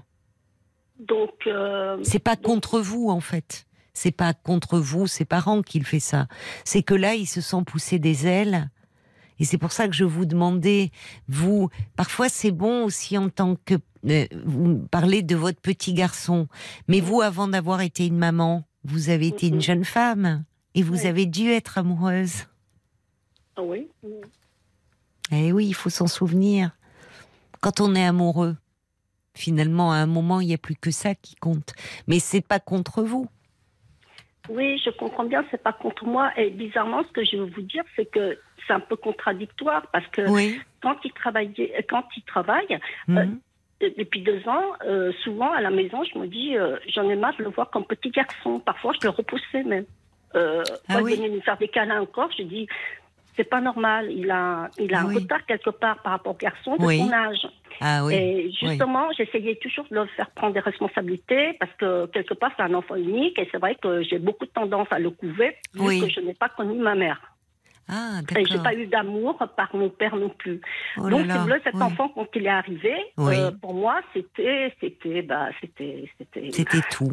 Voilà. C'était tout. Et en fait, j'ai compris avec le temps que c'est vrai qu'il faut le laisser s'envoler. Oui. Mais si vous voulez, cette situation qui est imposée face à moi est Oui. difficile parce que j'ai l'impression que je n'arrive plus à contrôler la situation et je souffre. Et oui. Je souffre parce que parce que c'est lui qui m'impose le planning de lui de sa copine. Vous voyez, Mhm. c'est pas Mhm. moi qui impose. Et c'est Mhm. je suis chez moi et il me dit, écoute, maintenant je te dirai tel jour je vais chez elle et et quand je lui dis ça ne me convient pas. Il me dit, écoute, c'est comme ça et c'est tout. Et vous voyez, la, la vie que je veux vous demander, comment, en tant que parent, comment je dois me comporter? C'est chez nous, mais son père et moi, on n'a pas le droit d'imposer comment dire, un arrangement avec lui. C'est lui qui m'impose, en fait, sa vie avec sa copine. Et, et je me dis, on est mal à table maintenant qu'on est à trois parce que bah, ils se sont gênés. Ils disent, oui, je sais, ça a été très vite. Et des fois, ça me gêne même en rentrant du travail et prendre mes affaires, aller chez elle. Et du coup, à table, on ne sait plus comment se comporter face à notre fils qui est devenu grand du jour au lendemain. Ou... Et voilà. Et du coup, Oui, il y a un malaise un peu. Voilà, exactement. Oui, Je voudrais savoir, voilà, je voudrais savoir comment, comment faire pour que ça soit agréable. Parce que, et, et- et est-ce que je dois accepter qu'il m'impose ce planning avec ça? Parce que en tant que parent, je comprends qu'il soit adulte. Je suis tout à fait d'accord qu'il soit amoureux. Je suis tout à fait d'accord. D'ailleurs, je suis très heureuse pour lui qu'il soit amoureux. Oui. Mais dans un autre sens, bon, j'ai cette souffrance. Bon, l'autre fois, j'ai craqué devant lui à table parce que je n'arrivais pas à me, à me contrôler. Et je voulais lui faire comprendre ici, c'est encore chez maman et papa. Et si c'est moi qui te dis de faire telle chose, tu dois me suivre. Et mais fait, alors, vous savez, oui, qu'est-ce qu'il vous dit Et, et, et- et- et il me dit, moi, c'est comme ça et c'est tout. C'est c'est comme ça que je veux, il me dit. Et en même temps, j'ai envie de le pousser plus vite à prendre un appartement, Oui. soit avec sa copine, soit lui seul. Hmm. Mais en même temps, j'ai peur de le brusquer. Peut-être c'est sa première fois et c'est pas où il met les pieds aussi. Oui, alors, vous, bon, dans un sens, je vous avez raison. Il ne s'agit Oui. pas, il a cette histoire, euh, euh, vous voyez, prendre un appartement avec sa copine, ils n'en sont pas forcément là. Euh, Ça date de, c'est très récent, hein, c'est deux semaines. Oui, ça fait. Bon, donc vous savez, donc il- il- ça se trouve, ça, ça, ça, ça peut s'arrêter. C'est, enfin, vous n'en savez oui. Mais Mm. le risque, euh, Oui. enfin, ce que j'entends finalement, c'est que c'est tellement douloureux pour vous cette situation que vous en seriez je- presque à le pousser à prendre un appartement Mais oui, plutôt que vivre ça. Oui, parce que je préfère que ça soit radical. Que je pleure tout le temps quand il rentre du travail, il pense ses Et affaires. pourquoi Et Et pourquoi vous pleurez? Qu'est-ce qui se passe à ce moment-là quand il prend parce ses affaires? Que Vous vous sentez abandonné? Qu'est-ce qui se passe? Bah, c'est comme si. euh, Oh, je, veux qu'il soit heureux, mais en Oui. même temps, je me dis, c'est pas ça que, que je voudrais moi. pour Qu'est-ce que vous voudriez, vous C'est-à-dire que je voudrais qu'il aille chez sa copine que de vendredi à lundi. Parce que ça Ouais. fait hôtel et le fait qu'il rentre, qu'il sorte, ça, ça fait trop, euh, comment dire, euh, l'ambiance familiale est cassée quelque part. Il y a quelque chose, il y a malaise, comme vous dites, il y a quelque chose qui ne va pas. Et j'ai du mal à supporter cette situation. Et Mais déjà, votre, pour votre fils, euh, c'est bon, c'est bien que vous m'appeliez pour euh, euh, m'en parler, mais le, le fait de vous voir euh, aussi bouleversé, ça, ça doit être lourd parce que pour lui, Oui. dans sa tête, il doit se dire, c'est comme si, vous voyez, il avait un choix à faire entre sa maman et, et sa copine, alors que oui, évidemment, euh, il y a pas, c'est pas le même amour. Et oui, euh, euh, donc, à ce moment-là, oui, il y a une. euh, C'est-à-dire que vous avez été. euh, ce qui est brutal pour vous, c'est que jusque-là, c'était. Il y avait une vie de famille très réglée, mais vous me dites quand même, et c'est important, Alice, qu'à certains Mhm. moments, vous commenciez à vous poser des questions, à Tout vous à dire, fait. mais quand même, ce grand garçon, euh, à 24 ans, qui vient encore me demander des câlins et autres, est-ce qu'il n'a pas un problème? Vous voyez, ça commençait un peu à... Et ça, c'était, c'était ça, de dire, oui. est-ce que quand même, qu'est-ce qui se passe? Pourquoi il reste autant collé à moi? Ben maintenant, les câlins, il va les trouver ailleurs. Mais ça ne veut pas dire qu'il il, il a reti- qu'il vous aime plus. Simplement, c'est que, au contraire, c'est qu'il va bien et que ben, il est tombé amoureux. Encore une fois, alors cette histoire de rythme, qu'il vous impose Oui. son rythme. Voilà. euh, bon, il faut là peut-être en parler, c'est-à-dire que vous, ne pouvez pas. Ce que je veux vous dire, moi, de mon point de vue, Oui. après c'est vous, euh, évidemment, c'est Oui, votre fils, Ah, mais de mon point de vue, il est quand même compliqué euh, d'imposer à un jeune homme euh, de 24 ans, qui est Oui. autonome, qui travaille, de, de dire, écoute, ton père et moi, on a décidé que tu verrais ta copine que le week-end, parce qu'il n'est plus adolescent. Vous voyez, il n'a il n'a pas 15 ans, il n'a pas 16 ans. Hum, Donc, euh, vous pourriez lui dire, euh, en disant, bah écoute, tu la vois le week-end, mais euh, la semaine il y a des cours, donc non. bon, puis tu es encore mineur, bon. Mais là, il a 24 ans en fait.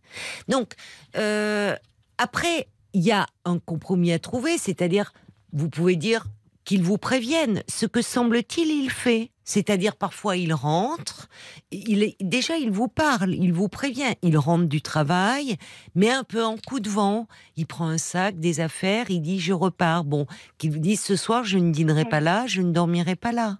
Voyez, il vous prévient.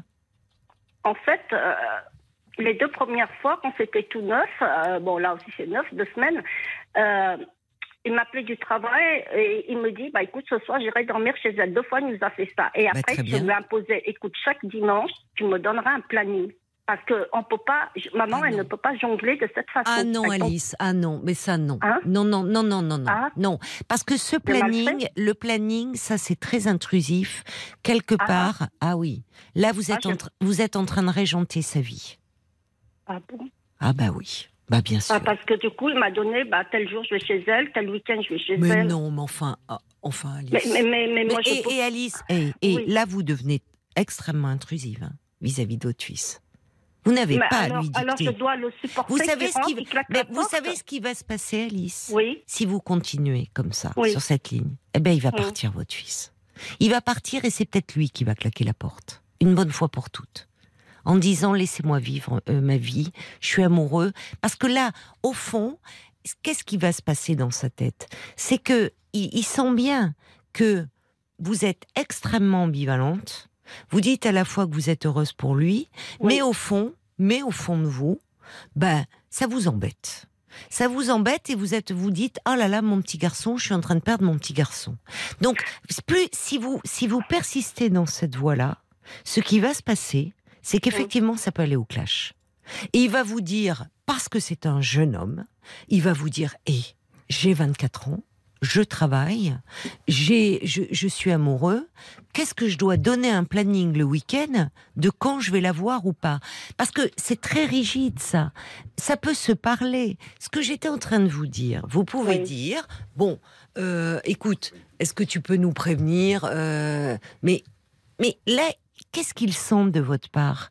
Au fond, une forme d'opposition à ce qu'il puisse avoir une vie amoureuse, comme si inconsciemment et un peu consciemment, vous entriez en compétition avec cette jeune femme. Et vous lui demandiez au fond, ça peut pas continuer comme ça. C'est un peu ce que vous dites en allant un peu jusqu'au boutiste. Moi, plutôt que de Ouais. supporter ça, bah, qu'il s'en aille et qu'il prenne un appartement, qu'il s'installe avec elle. C'est extrême que- cette position. C'est Bah, parce extrême. que parce que du coup, si vous voulez, je peux m'organiser. Je me dis voilà, Mais maintenant comment vous organisez? Bah, c'est-à-dire après, je suis qu'avec mon mari. Je m'organise par rapport à notre planning propre à nous. Eh ben, Et vous- là, mais- quelque part, il nous perturbe un peu avec Mais Alice, alors, alors, euh, alors Alice, comment Oui. voulez-vous vous organiser avec votre mari? Vous pouvez toujours vous organiser avec votre mari? Qu'est-ce que vous, vous, vous n'organisiez pas de choses parce que votre fils est vivait chez vous Euh, non, pas- du tout. Quand je parle de ça, c'est au niveau des repas. Parce que comme mon mari il est en horaire décalé, c'est très difficile pour moi de jongler par rapport au repas. Moi qui, suis très rigoureuse là-dedans. J'aime bien qu'on soit à Vous ne trois ou travaillez pas. Non. Oui, donc vous êtes vraiment à la maison. Votre c'est. En fait, j'ai toujours repas. été comme ça. J'ai été éduquée à la militaire un petit peu avant. Oui, Parce qu'on était neuf à la, à la, dans la je vois famille. ça. Je vois ça. Donc, c'était chacun avait Ah une tâche oui, précise. Et euh, D'accord. euh, même si c'était le week-end, il fallait se lever à telle heure, comme si on partait à l'école. Et cha- chacun de la famille avait une tâche précise. Oui, mais là, vous n'êtes plus neuf, vous êtes trois. Et, euh, et en fait, euh, vous savez, euh, là, là aussi, moi j'entends aussi que ça fait un, ça- c'est- évidemment, ça vous désorganise complètement. Vous qui, Complètement, il y je suis ben oui, vous êtes tourmenté. Et Parce que, que j'ai besoin d'être réglée, d'être comment je oui, fonctionne oui, très plani- je oui. truc carré. C'est-à-dire oui, voilà, il me faut parce que mon mari, si vous voulez, avec son travail vraiment très décalé, et parfois il est en découché aussi, je peux vous dire que moi, je n'arrive pas à m'en sortir. Parce que euh, ah, un jour je vais manger avec, on est trois à table, et un jour on est deux. Et je peux vous dire que pour ne serait-ce que ça, ça me perturbe. À ce niveau-là, c'est vrai que j'aime bien que oui, c'est du bien, réglé euh, comme du papier à musique, quoi. Exactement. Mais euh, oui, mais alors, euh, et là, et ben oui, on y revient. Eh, votre fils, il oui, échappe à oui. votre contrôle. Vous savez, à, à cet âge-là, il peut y avoir s'il y a de la nourriture dans le frigo, il ouvre le frigo, il se servira. Et puis, je vais vous dire, en fait, Alice, Oui. ça va être, on peut toujours euh, euh, un peu ça, le- un peu changer. C'est-à-dire que dans cette organisation très militaire que vous avez, Mm. mais il va peut-être falloir mettre un peu d'huile dans les rouages. Voyez, c'est-à-dire qu'au fond, euh, vous aussi. oui, ce que vous dites, c'est de trois, c'est repasser une vie à deux avec votre mari. Il y a un moment où ça arrivera. Il y a un moment où ça arrivera où vous imaginiez bien que de toute façon, euh, votre fils, et c'était à souhaiter, il n'allait pas rester vivre chez vous jusqu'à l'âge de 45 ans. Tout à Donc, c'est. Alors, ça ne veut pas dire que c'est en train de se passer, parce que là, elle date de deux semaines, sa relation. Mais il commence à euh, ben, euh, partir un peu de la maison, euh, vouloir être avec cette jeune femme. Ça veut dire que vous, plutôt que de vous fixer sur euh, Ah, je suis débordée, il est plus là, alors tu me donnes ton planning, Oui. de penser un peu comment vous allez réorganiser votre vie. Effectivement, avec votre mari, plus en tête à tête, peut-être justement, vous aussi en vous délestant un peu de cette responsabilité qui, c'était comme ça que vous viviez jusqu'à présent, mais qui peut-être à certains moments vous pesait et vous donnait un peu de liberté au fond. Oui, oui, c'est vrai, mais la question que je me pose, voilà, c'est cette. Moi, j'aime bien, j'aime pas euh, être euh, entre deux chaises. En fait, j'aimerais bien. euh, voilà, je préfère, et je veux pas le bousculer. Je sais que c'est la première fois, je sais qu'il est amoureux. Il peut faire une bêtise aussi, c'est peut-être pas celle-là qui veut. Vous voyez, je Ah, comprends. mais ça sera peut-être pas celle-là, effectivement, ça va peut-être pas être votre belle-fille. Hein, c'est... Voilà, exactement. Mais en même Mais c'est pas une je- bêtise pour autant. Être amoureux, c'est jamais une bêtise. Oui, C'est une expérience. Mais, je le vois heureux. Mais moi, est-ce que je dois rester dans la souffrance de temps que ça dure Et Alors, Et- du coup, et- je me suis dit, est-ce que ça fait Alice- pas mieux de le pousser, qu'il prenne un appartement Et Mais- comme ça, Non, parce que Non, en fait, c'est il faut parce écouter qu'il a le but quelque part. Alice. Oui, alors il passe. Vous aussi là, vous êtes tellement, vous souffrez tellement que ça vous rend radical. Bah, C'est-à-dire pas parce que, au fond, vous souffrez tellement que il faudrait presque l'avoir hors de votre vue et, ne plus, euh, ne- qui ne vivent plus chez vous. Alors oui. qu'en fait, cette souffrance-là, il faut vous en occuper. Parce que ça dit quoi au fond? Ça veut dire que jusqu'à présent, toute votre vie, elle tournait autour de lui, autour de votre mari, Et que là, c'est comme si sans votre fils, vous vous sentiez, vous aviez plus de but, plus de repères, vous saviez plus quoi faire de votre vie. Vous êtes encore jeune, vous avez 53 ans. Il va falloir peut-être vous réaménager un peu autrement. Et justement, profiter des moments où vous serez heureux quand il sera là. Et que ces repas, ça devienne à nouveau un plaisir. Quand il est là, dites, bah voilà, vous lui faites un petit plat qu'il aime bien, vous discutez, comment ça va? Parce que là, vous vous rendez bien compte vous-même que si vous continuez comme ça à avoir des repas qui sont aussi pesants, ça va lui donner de moins envie en- de rentrer. Mais le, le- vouloir le pousser dehors parce que vous souffrez trop, ça ne va pas. Parce que vous ne souffrirez pas moins. Vous risquez de souffrir encore plus. Oui. Il faut Oui, je- profiter de ça vous tombe dessus là et vous n'y pouvez rien. Vous qui aimez bien contrôler parce que ça vous rassure. Donc plutôt que de dire voilà, il va falloir essayer de trouver un peu d'apaisement. Je sais pas comment réagit votre mari, lui, j'imagine qu'il est moins dans l'émotion. C'est souvent Euh, les Oui, bah, de toute façon, ça aussi, c'est un autre problème parce que depuis l'enfant est petit qu'il est né, c'est maman tout le temps l'éducation, pour tout. Mon mari n'aime pas les conflits. Il n'aime pas être en conflit avec moi, il n'aime pas être en conflit avec son fils parce qu'il a peur de ne pas être aimé. Mais Alors dites-moi aujourd'hui, je vois qu'il cherche un père et il n'a pas ce père autoritaire en face de lui. Et du coup, et, c'est et, et, pourquoi il faudrait un père autoritaire là? Bah, bah, parce qu'il a grandi et il voudrait un père qui, parce qu'il dit toujours c'est maman qui décide. mais, mais Alice, vous décidez trop de tout. Il va falloir lâcher un peu. hein.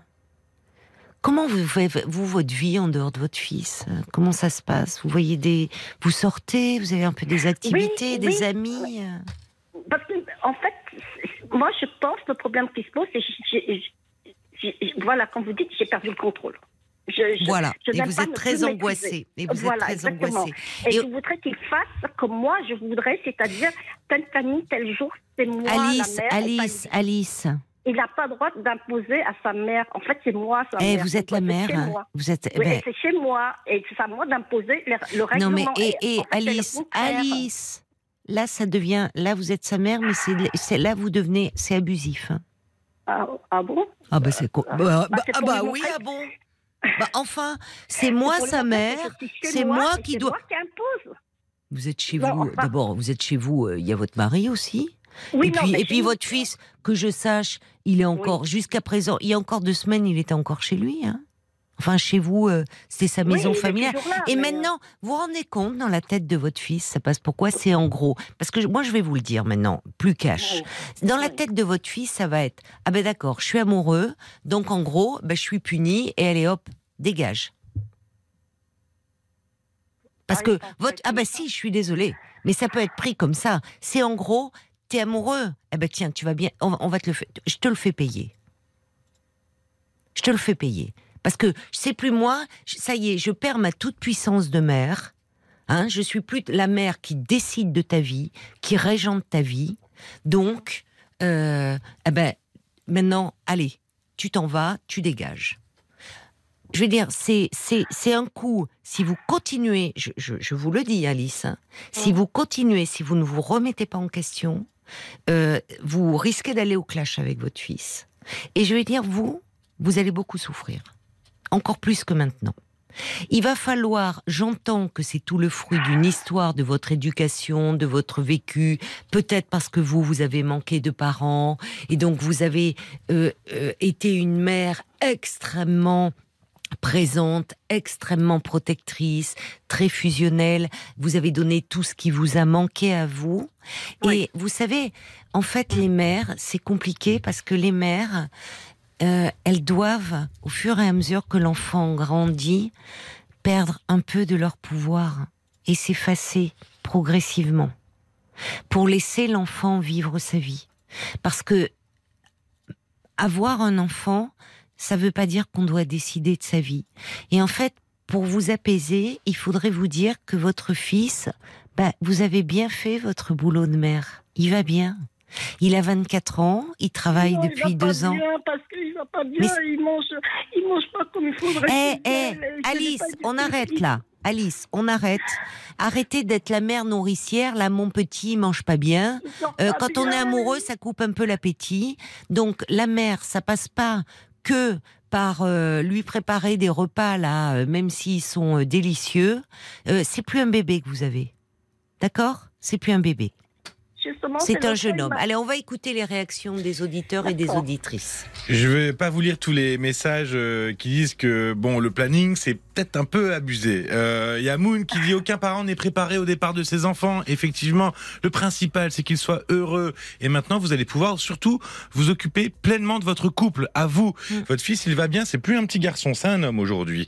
Il y a Aurélie aussi qui dit bah vous savez moi j'ai l'impression de retrouver mes 17 ans avec mes parents portugais d'un autre temps avec une autre éducation. Oui. Faites-lui confiance. Vous lui avez donné des valeurs et cette nouvelle émancipation, pour lui, ben, ça ne les remet pas en cause, ces valeurs. C'est un nouveau non. quotidien à inventer pour vous et votre mari. Il y a beaucoup de gens qui disent ça.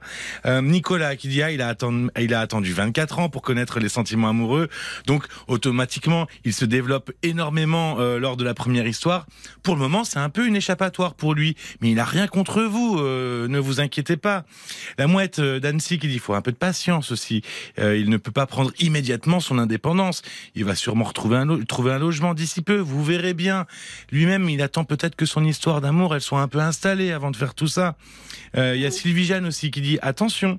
Euh, il va plutôt très bien, votre fils, il va faire sa vie, c'est oui. naturel.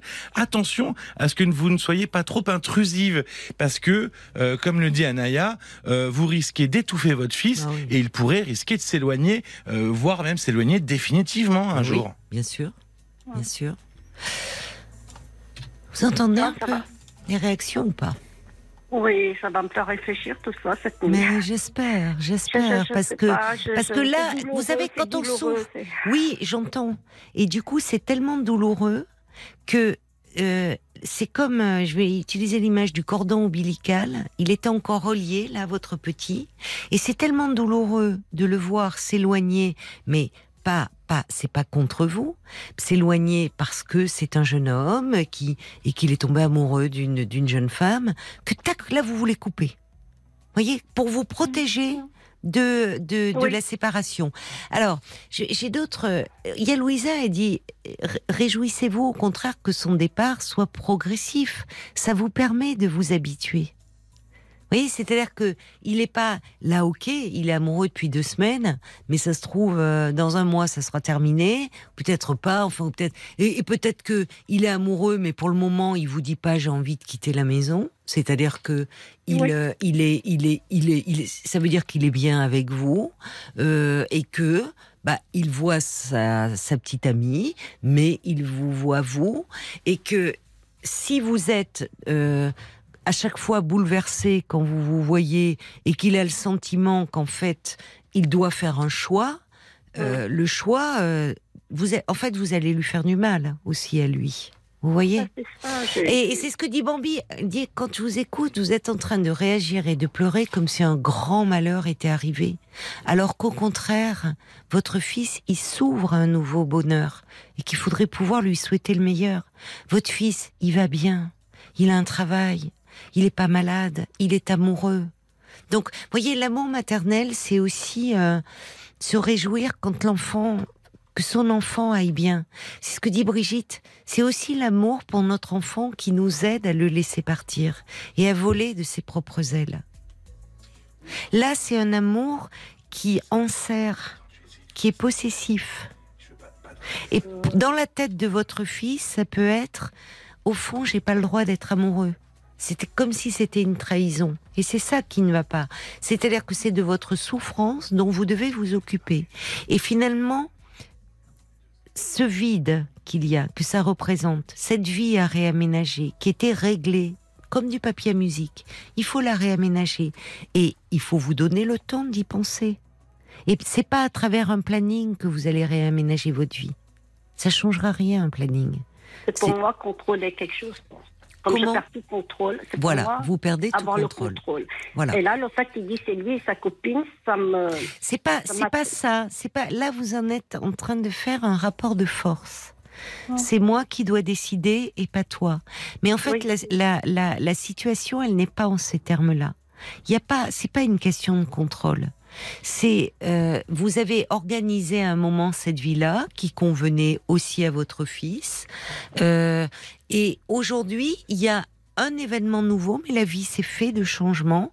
C'est que votre fils, elle a rencontré quelqu'un. Il est amoureux, il a envie de voir cette jeune femme, mais il n'a pas envie pour autant, pour le moment, de s'installer tout de suite dans un appartement.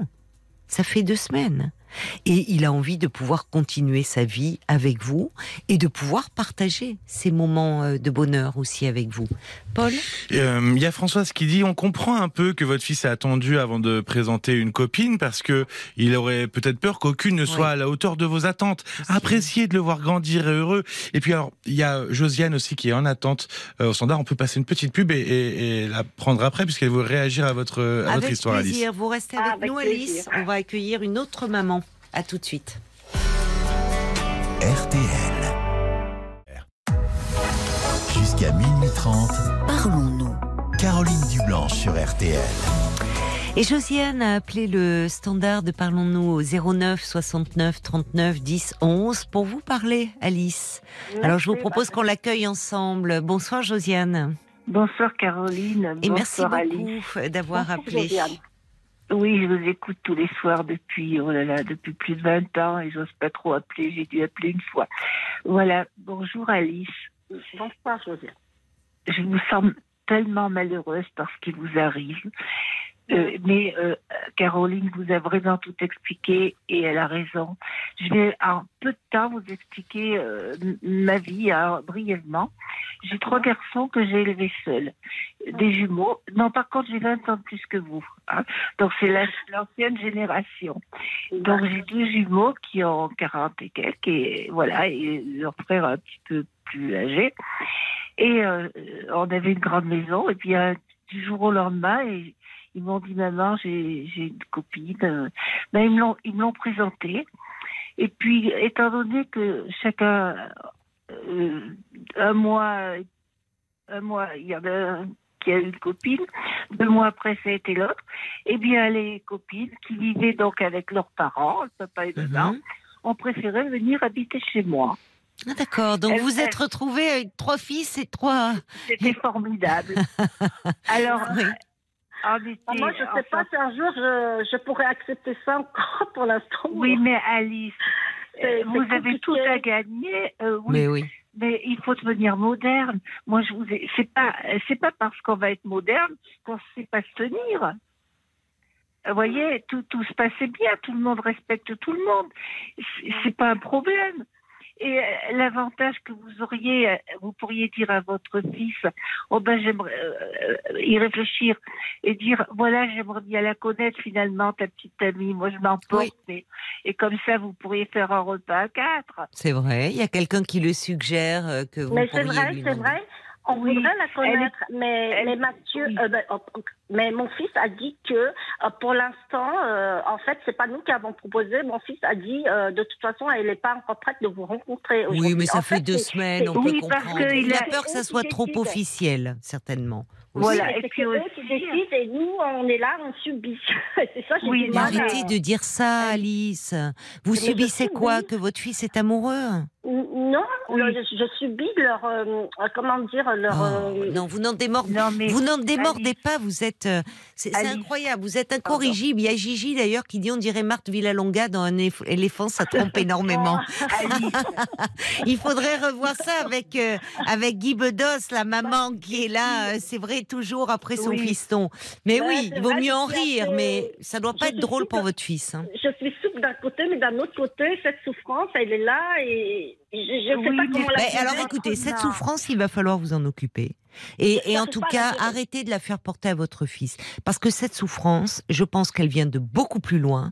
Elle est liée à votre histoire. Vous avez commencé à me dire que vous, vous avez perdu votre maman jeune, que votre Non, père je ne... l'ai pas perdu, j'ai changé de pays en venant en France. Bon. Et Enfin, en fait, je ne l'ai pas connu. Il y a du manque hein, dans votre histoire. Il y a Oui, une peur du vide terrible. Il y a un un- désir de contrôle effrayant. Et finalement, ce, votre fils, il remplissait un peu toute votre vie. Et là, il vous échappe. Et finalement, c'est comme si euh, vous vous effondrez. Alors, si vous vous effondrez à ce point, je Mm. pense, comme vous avez fait euh, le fait d'appeler ce soir pour en parler avec moi, c'est Mm. bien que vous vous rendez compte que bah, déjà vous allez mal et que ça vaudrait la peine vraiment d'aller en parler à un thérapeute. Ouais, Parce que vous souffrez trop et vous, vous, vous- cette, euh, alors que vous aimez votre fils, vous êtes, vous allez lui faire porter cette souffrance. Et je reçois un message d'un auditeur euh, signé La Cravate Rouge qui dit. euh, plus jeune, ma mère tenait les mêmes propos, avait la même attitude que vous, Alice. Euh, J'ai fini par claquer la porte du foyer de mes parents pendant plus de dix ans. Donc il dit euh, attention quoi, attention parce que c'est- en fait cette souffrance, il faut en faire quelque chose, il faut aller en parler, vraiment. Il y a, y a quelque chose qui est excessif, qui est excessif et qui ne va pas vous amener du bon. Parce que vous en faites une affaire personnelle, comme si euh, votre fils vous imposait quelque chose, et même cette jeune femme, parce qu'en fait, ça vous échappe. Bon, et il y a autre chose qui vous échappe, et il faut vraiment aller en parler, parce que euh, là, là, vous, vous allez faire souffrir votre fils, en fait, si ce n'est à- déjà fait. C'est tout à fait ça. Tout m'échappe et, et j'ai l'impression que je suis complètement perdue parce que je n'arrive plus à contrôler telle Bon. situation, telle Alors parlez-en à votre médecin Mm. déjà, Mm. et je, moi, je vous encourage de, de voir un psychothérapeute là, vraiment. Oui, oui, je- Vraiment, pour parler euh, de tout ça et essayer d'apaiser les choses et pour vous, pour votre mari et pour votre fils. Merci beaucoup, hein, Josiane, d'avoir pris la peine euh, d'appeler euh, pour essayer de, euh, bah, de rassurer, de réconforter Alice et de dire qu'il y avait d'autres voies possibles et peut-être justement rencontrer cette jeune femme quand elle le souhaitera. Merci Josiane. Bon courage, Alice, et merci, Josiane. Au revoir.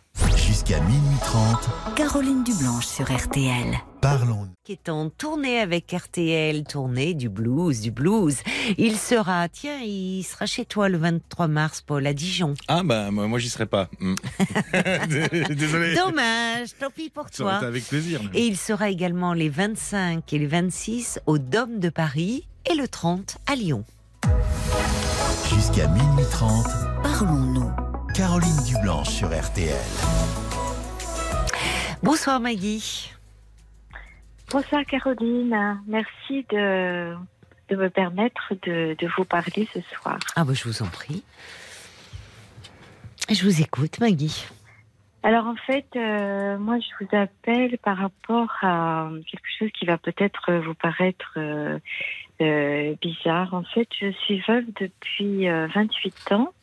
Mhm. Euh, mon mari avait 44 ans quand il est décédé, j'en avais 37. Ah, Et en fait, euh, depuis, euh, depuis, depuis qu'il est décédé, enfin depuis que, oui, décédé, on va pas dire parti parce que, euh, en fait, j'ai, je, je vis toujours avec lui, enfin avec lui, malheureusement, sans lui, mais je veux dire que j'ai pas réussi à, à l'oublier et j'ai un problème au niveau du deuil. Mhm. parce que ben, on m'a expliqué euh, quand il est décédé que le deuil c'était enfin on m'a expliqué. Certaines personnes m'ont dit que le deuil c'est le, le fait d'accepter euh, l'absence euh, de, de, ben, de celui qui venait de, de partir. Et, et moi je n'y arrive pas. Donc euh, je suis depuis euh, 28 ans maintenant hein, parce Mm. que ben, forcément le temps a passé je suis, euh, ben, je ne suis pas heureuse. J'ai rencontré euh, d'autres hommes qui ne correspondaient pas euh, à.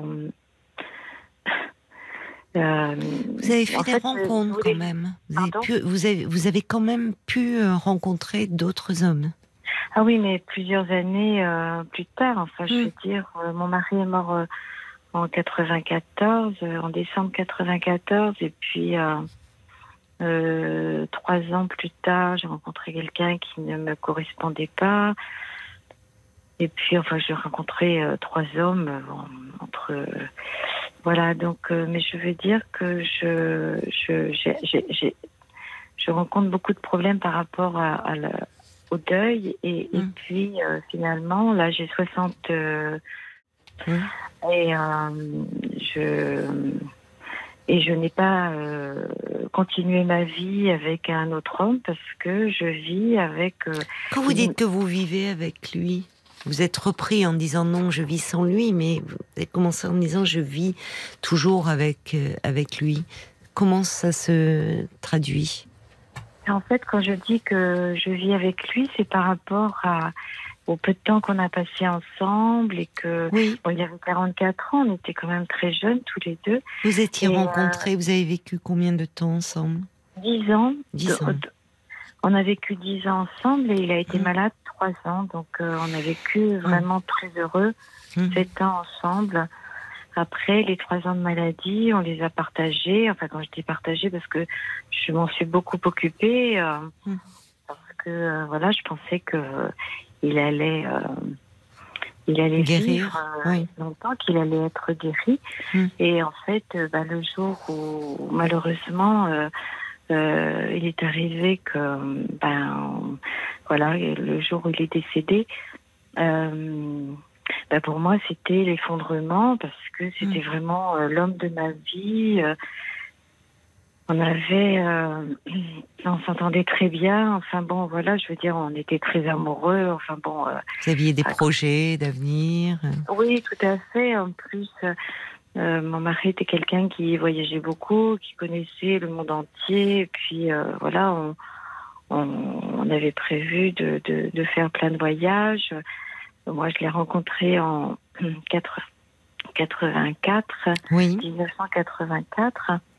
Et puis, euh, quelques mois plus tard, euh, euh, il m'a offert un, un voyage à Bali, enfin en Indonésie. Enfin, voilà, donc il avait. enfin, bon, ça pourra pas. Ça peut paraître à certaines personnes euh, un peu surfait tout ça. mais Non, mais il y a un côté très. Enfin, c'est. Ça a été une grande aventure une, que vous avez vécue Voilà. ensemble à travers, y compris ce goût des voyages. Et vous avez eu Mm. des enfants ensemble? Alors j'avais un enfant d'un premier mariage et puis euh, ça faisait euh, trois ans que j'étais séparée Oui, et puis j'ai rencontré mon mari. En fait, on travaillait dans la même société oui. et en fait, euh, quand euh, quand je voyais mon ben, mon mari dont je parle, Mhm. euh, il m'énervait, je supportais pas, je le trouvais euh, Ah oui, énervant. d'accord. Oui. humeur et tout ça, alors que c'était pas du tout ça. Mm. Et puis un jour, ben, il a fait en sorte de me, de me retrouver. Donc c'était à l'époque où on faisait, euh, je sais plus quel numéro pour, euh, euh, pour, on n'avait pas les pages blanches et tout ça parce que ça n'existait pas. Donc je sais plus si c'était le 11 ou le 12, enfin peu Mhm. importe. Bon, il a fini par m'appeler et tout. Enfin bon, après j'ai su qui il était. Et puis c'est comme ça qu'a commencé notre euh, notre notre vie amoureuse. Donc il a et voilà. Et puis je me suis rendu compte que c'était euh, que c'était vraiment celui que que j'aimais, avec lequel je Mm. voulais fonder une famille et puis euh, des bons moments avec tous Fonder les une amis. famille aussi. Bah, en fait, j'avais déjà un fils et on a eu un enfant ensemble. D'accord, oui. D'accord. Mm. Et euh, vous aviez un lien très fusionnel avec, euh, avec votre Oui. mari? Oui, tout à fait. Oui, on était, euh, ben, on était, enfin, je sais pas si c'est fusionnel, mais on était très amoureux l'un de l'autre. Oui. Donc, c'est pas forcément fusionnel. Enfin, Non, pas forcément, vous avez raison. amoureux. Alors, d'ailleurs, vous dites au fond, vous, euh, vous dites qu'il y a quelque chose de, de compliqué au niveau euh, du deuil, comme si ce deuil était bloqué, était figé. Mm. Et vous vous interrogez là-dessus. Oui, parce qu'en fait, on a passé donc. euh, il se trouve que le jour où il m'a téléphoné et le jour où il est mort, c'était Mm. pile poil le 10 ans. Le 4 décembre 84 et le 4 décembre 94, c'était déjà au niveau de la date, c'est un peu surprenant. Enfin bon, je suis pas euh, non plus. euh, euh, Je ne bon. comprends pas le jour où il vous a téléphoné, c'est-à-dire. hein, Ben, je en ne fait, comprends pas le lien. Excusez-moi, oui. Donc, il m'a téléphoné un jour, c'était le 4 décembre euh, 1984. Mm. Et euh, donc, après, euh, voilà, on n'avait plus un moment ensemble. Et il est décédé le 4 décembre 94. Donc, ce que je voulais dire, c'est que c'est- vraiment 10 ans Mm. de, de, de vie, enfin, entre le moment où il m'a téléphoné et le moment où il est décédé, il y a eu le, le, jour même, Hmm. euh, 10 ans de différence, voilà. Donc, euh, et puis, euh, donc il a été malade pendant pendant trois ans. Je m'en suis occupée. Et je le faisais de façon complètement naturelle. hein. Je je, je me disais pas euh, bon. Et puis malheureusement, euh, bon, le- le- la maladie a pris euh, l'emprise sur lui et et en fait, ça fait 28 ans qu'il est décédé et j'arrive pas à faire le deuil. Et en fait, la question que je voulais vous poser, Mhm. c'est comment est-ce qu'on peut faire un deuil? Comment est-ce qu'on peut concevoir l'absence de, de, de quelqu'un qu'on a aimé? Euh, Et c'est ça qui me qui me perturbe euh, depuis euh, toutes ces années. Mais vous, vous avez essayé d'en parler? Vous avez essayé de faire une Oui. démarche par rapport à la question que vous vous posez de, Oui. Au fond? C'est-à-dire, qu'avez-vous fait alors? Mais en fait, un an après, je suis allée voir un psychothérapeute Mhm. et que j'ai vu pendant neuf mois. Mhm. Et malgré, euh, bah, malgré le professionnalisme de ce, de ce psychothérapeute et ce que j'ai pu lui dire, euh, finalement, au bout de neuf mois, j'ai fini par euh, par par ne plus y aller. Pourquoi? Et ah pourquoi? C'est la grande question finalement. Pourquoi? Oui. Parce que je pensais que parce que je pensais peut-être que euh, j'avais tout libéré enfin j'avais dit ce que ce que je- Oui, enfin, comme si vous n'aviez plus rien à dire. Vous aviez libéré le trop plein de souffrance Oui. à ce moment-là qui Oui. vous terrassait, qui, Oui. comme si vous retrouviez, vous vous sentiez entre guillemets un peu mieux, un peu moins effondré, peut-être, comme si vous pouviez faire face. euh. tout à fait Mais alors aujourd'hui, j'imagine que vous n'êtes pas, heureusement, euh, 28 ans ont passé dans le dans cet état d'effondrement intérieur que vous avez ressenti dans les premiers temps de la disparition Non. de votre mari. Donc Non. ce deuil dont vous me parlez qui n'arrive pas à se faire, c'est-à-dire que vous voulez dire que c'est c'est ce- pourquoi? Parce que vous- ça vous empêche de d'envisager un avenir avec quelqu'un d'autre parce que vous vous sentez encore en proie à la tristesse? C'est de ça, en fait. euh, c'est un peu la question que je me pose en vous écoutant, mais euh, on va continuer notre échange euh, après minuit. D'accord, Maggie? Ne raccrochez Oui, pas tout de suite. merci beaucoup Jusqu'à minuit 30, Parlons-nous. Caroline Dublanche sur RTL.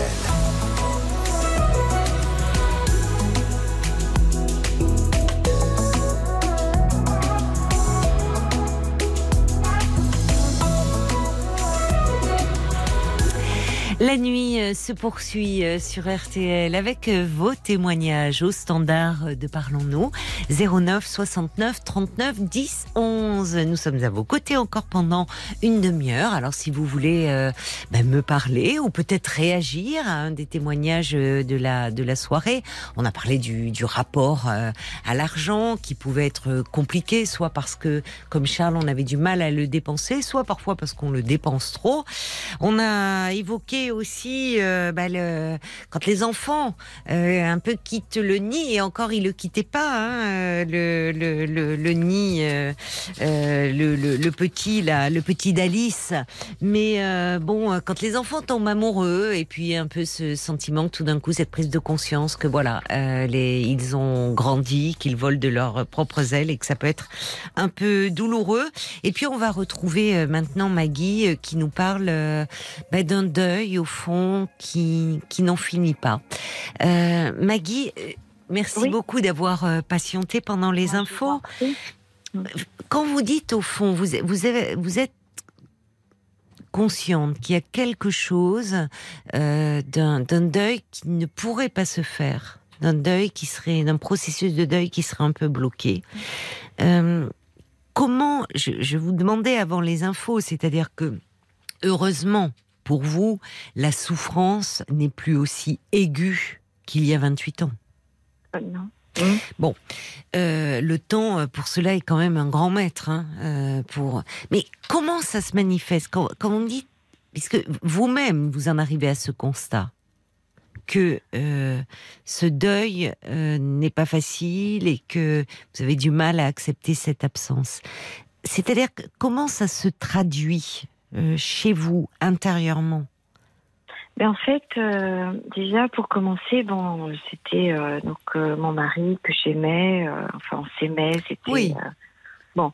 Après, on, on a, on a, on était euh, bon, pas tout le temps d'accord, hein, parce que euh, faut pas exagérer. Les couples ne sont pas forcément tout le temps d'accord.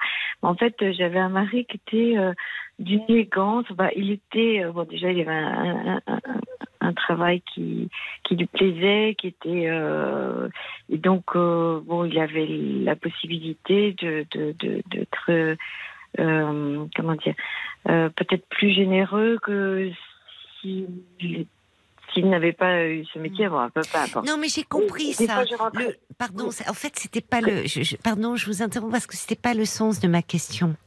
Euh, j'ai compris, il y a, il y a quelque chose dans ce, ce, ce, ce lien d'amour qui vous unissait et, et qui malheureusement a été euh, euh, interrompu par la maladie.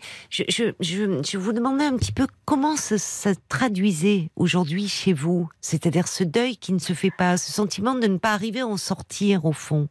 Par quoi Mais ça se fait- matérialise? De la tristesse, une, euh, au fond comme si vous restiez euh, dans une incapacité à vivre votre vie, à faire des rencontres, à, à aller de de- l'avant? Comment ça se traduit? C'est- de la nostalgie, c'est de la tristesse, euh, c'est par rapport. Je, je, je, je, pense très souvent à la vie que nous, aurions- nous aurions aujourd'hui, euh, qui nous permettrait de, de faire, euh, de voyager, enfin de faire des choses qu'il aimait faire, et puis moi un petit peu moins, mais peu importe. Après, euh, et de du, du bonheur qu'on pourrait avoir ensemble et que nous serions avec nos enfants et que nous pourrions euh, constituer une famille complètement standard, euh, pas normale parce que je j'aime pas ce mot euh, finalement, mais standard un peu avec euh, voilà et, et puis avec toute notre famille et et, euh, et, et, et c'est ça qui me manque, c'est la nostalgie surtout, la nostalgie. De ce qui aurait pu être. Pas de ce qui a Oui. été, mais de ce qui aurait pu être. C'est autre chose. Mm. Ben oui, mais après c'est difficile parce que c'est difficile à vivre parce que en fait je ben, je le vois tout le temps. Enfin, je pense à lui tout le temps. euh, Tout le temps. et ah Tous oui, les jours. Ah oui, oui, oui. Quand vous dites que vous le voyez, c'est-à-dire? Enfin, quand, quand je dis je le vois parce que bon, il y a des photos, euh, des photos de lui euh, dans ma chambre. Enfin, il n'y a pas que de lui. Il y a mes Mm. petits enfants, mes enfants. mais je veux dire que j'ai pas besoin finalement de photos pour pour le voir. Je Mm. l'ai dans ma tête et, et Mm. je je je je suis malheureuse finalement de ne plus la voir. Et en fait, euh, la question que je que je voulais vous Mm. poser, c'est euh, bon, s'il y a une réponse, parce que je n'en sais rien finalement, Mm. mais euh, comment peut-on faire le deuil de quelqu'un que, que l'on aime? Enfin bon, en général. euh, Vous imaginez bien que je ne peux pas y répondre comme ça en, en quelques mots. Mais est-ce que vous pensez qu'au bout de 28 ans, euh, ce soit normal que, que je n'ai pas encore fait de deuil, Non. que je parle tout le temps de lui? Ah non, je peux vous répondre non. Oui. C'est pas normal. Là. Il y a quelque chose euh, d'une fixation et d'un deuil euh, qu'on appelle compliqué, voire problématique, et qui nécessiterait un accompagnement. Alors là, ça fait un mois que je, enfin, je suis allée le mois dernier voir un psy. Oui, Et donc, c'était là, enfin, moi, j'étais déjà allée voir, comme je vous l'ai dit précédemment, oui. je suis allée voir un psychothérapeute et puis bon, j'ai arrêté. Et là, le mois dernier, je suis allée voir un psy. Euh, bon, je vous dis pas euh, l'endroit, peu importe, Non, de toute façon. Pas nécessaire. psy. Ça s'est bien passé. Je le revois euh, le 22. Ça s'est bien passé, Euh, ce mars. premier échange. Ben en fait, euh, oui, mais sauf que je savais pas, comme je lui ai dit, je lui ai dit, vous savez, c'est un peu fouillé dans ma tête, donc Mm. euh, je sais pas par quoi commencer, parce que bon, il n'y a pas que, que ça, enfin, il y a plein de choses. euh, et donc, il m'a dit, ben, vous commencez par ce que vous voulez. Bon, ça s'est bien passé, on est resté D'accord. 40 minutes ensemble. Oui, On se voit le mois prochain, enfin, le, non, ce mois-ci, la semaine Oui. prochaine. oui, Et donc, euh, c'est bien. mais euh, voilà, j'avais besoin de j'avais besoin de, de vous en parler à vous, Caroline, parce que j'écoute votre émission tous les soirs et euh, alors je sais que malheureusement vous ne pouvez pas avoir de réponse à, tous les problèmes que les gens euh, vous exposent. Mais euh, moi, je m'étonne moi-même, au bout de 28 ans, d'avoir toujours euh, euh, ce sentiment de, enfin, c'est l'absence là, c'est l'absence qui me qui me taraude. Je, je, enfin bon, c'est le deuil finalement qui n'est pas fait. Et est-ce que finalement ce n'est pas ravivé parce que vous me parlez justement de euh, de vos petits enfants, donc la naissance. Est-ce qu'à chaque euh, nouvel événement, grand événement euh, euh, familial, il n'y a pas quelque chose qui se ravive? Parce que quand vous Non. parliez de nostalgie, il y a le fait de tout ce que vous auriez dû vivre à deux. C'est ce qui est très compliqué quand euh, on perd euh, d'être veuve très jeune Mhm. parce que on perd pas seulement euh, l'être aimé, on perd aussi tous les projets de vie qui étaient rattachés. Et toute cette projection dans le futur de cette vie que l'on concevait à deux. Oui, Donc, en il y a- fait, il y a plus il y a un deuil, enfants, oui. C'est plus par rapport à mes enfants, donc. euh, Qu'est-ce qu'ils en disent, vos enfants? Ou est-ce que vous leur en parlez? Est-ce qu'ils ont Ah oui, conscience oui, que c'est si compliqué? Oui, vous pouvez en parler. Oui, on en parle, mais bon, c'est des sujets. Enfin, il y a euh, mon fils d'un premier mariage qui, qui, qui, qui adore, euh, je le mets au présent parce que c'est important, qui adore son beau-père, et puis il y a le fils que l'on a eu, euh, donc euh, mon mari et moi, donc euh, celui dont je parle qui est décédé, qui lui euh, a très mal vécu euh, le deuil, il, était, il avait 8 ans. Oui, il était Et en très fait, jeune. voilà, donc c'est difficile parce que bah, on en parle, mais c'est quand même difficile. Mais moi, ce que je voudrais, c'est déjà intérieurement de pouvoir supporter ça pour pouvoir en parler de façon plus plus mesurée. Oui, il se protège aussi lui-même à sa propre douleur Oui. d'avoir perdu euh, son père alors qu'il n'avait que 8 ans. Il a dû grandir avec ce manque. Mais Oui. euh, peut-être que ce qui rend euh, les choses difficiles pour en parler, c'est qu'il sent aussi votre propre douleur à vous. Mais il y a quelque chose qui m'a interpellée dès vos premiers mots, Maggie. Vous vous m'avez dit en parlant, à l'instant, vous dites oui, je vais en parler au présent de votre fils né d'une précédente union. Je vais dire, il adore son beau-père. Et ce temps du présent euh, montre qu'il y a quelque chose qui est resté vraiment figé. Comme s'il y avait un arrêt sur image. C'est-à-dire qu'il y a quelque chose qui s'est bloqué, arrêté. Et, Et ça, c'est le finalement- propre de un- le travail de deuil. Vous savez, c'est quelque chose au long cours. C'est en fait un, un- un processus psychique, inconscient qui se qui, qui se met en place malgré nous. On ne dit pas tiens, je vais faire mon travail de deuil, même si cette expression est, est tombée dans le dans le enfin un peu galvaudée même d'ailleurs. Oui. Quand on dit travail, c'est Freud qui en a parlé le premier, ça, ça suppose un travail psychique et qui se fait malgré nous. Il y a plusieurs temps. Et puis il y a des moments où on a le sentiment d'a- d'avancer et où à nouveau on est happé en arrière. Dans les premiers temps du deuil, on est dévasté, on a l'impression qu'effectivement dans un...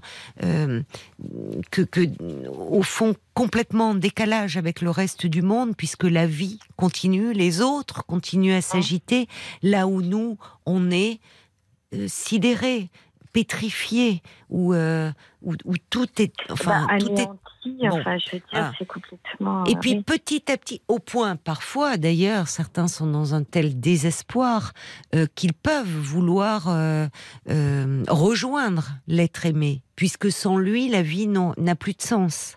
Oui. Donc en fait, toute l'énergie psychique est tournée vers cet objet perdu, ce sujet aimé perdu. Donc on a, on n'arrive plus à la mettre dans les autres domaines de sa vie, c'est-à-dire que on n'arrive plus à aimer, parfois même ses propres enfants, on peut être en difficulté, on peut ne plus arriver à travailler. On Mhm. peut être comme ça dans un temps à l'arrêt. Puis petit à petit, cette énergie psychique, il y a un travail qui se fait où le l'être aimé va, euh, on va pouvoir y penser sans être dévasté. C'est-à-dire, euh, Pardon, excusez-moi, je vous laisse fi- finir, excusez-moi. non mais ce que je veux dire, c'est-à-dire qu'il y a, il y a un temps, il y a quelque chose qui se remet en mouvement.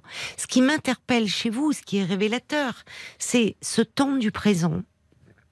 Euh, Et voilà. autre chose, vous avez commencé d'ailleurs en me parlant de votre mari en disant on ne va pas dire parti, on ne va pas dire qu'il est parti, on va dire décédé.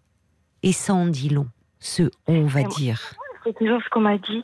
On m'a dit arrêtez de dire que votre mari est parti, il est décédé.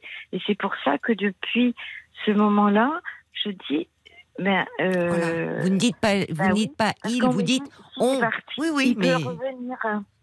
C'est ce qu'on m'a dit.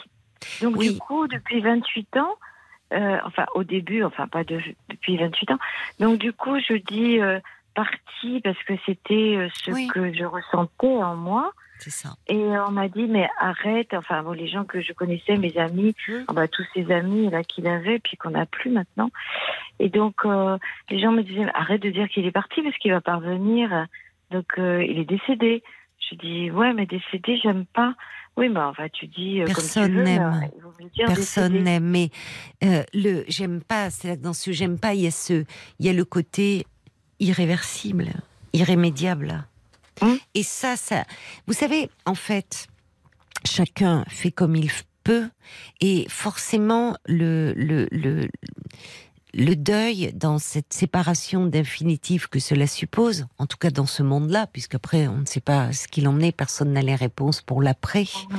Mais dans cette vie-là, euh, c'est dans notre inconscient. euh, Il y a l'in- pour notre, dans notre inconscient, il ignore le temps, lui. Donc, ce qui s'est passé euh, il y a 20 ans et ce qui se passe aujourd'hui, ça peut être la même chose. Dans notre inconscient, une séparation, ça peut renvoyer à la mort. Et de fait, perdre un être autant aimé, être confronté à la perte, ça renvoie, ça nous renvoie à d'autres pertes qui ont eu lieu dans notre vie. Pas forcément des décès, mais d'autres séparations Oui, qui ont pu être vécues comme des abandons. Parce qu'elles n'ont pas été suffisamment parlées, euh, peut-être élaborées, parce que parce qu'il y a eu quelque chose de, de trop traumatique à ce moment-là.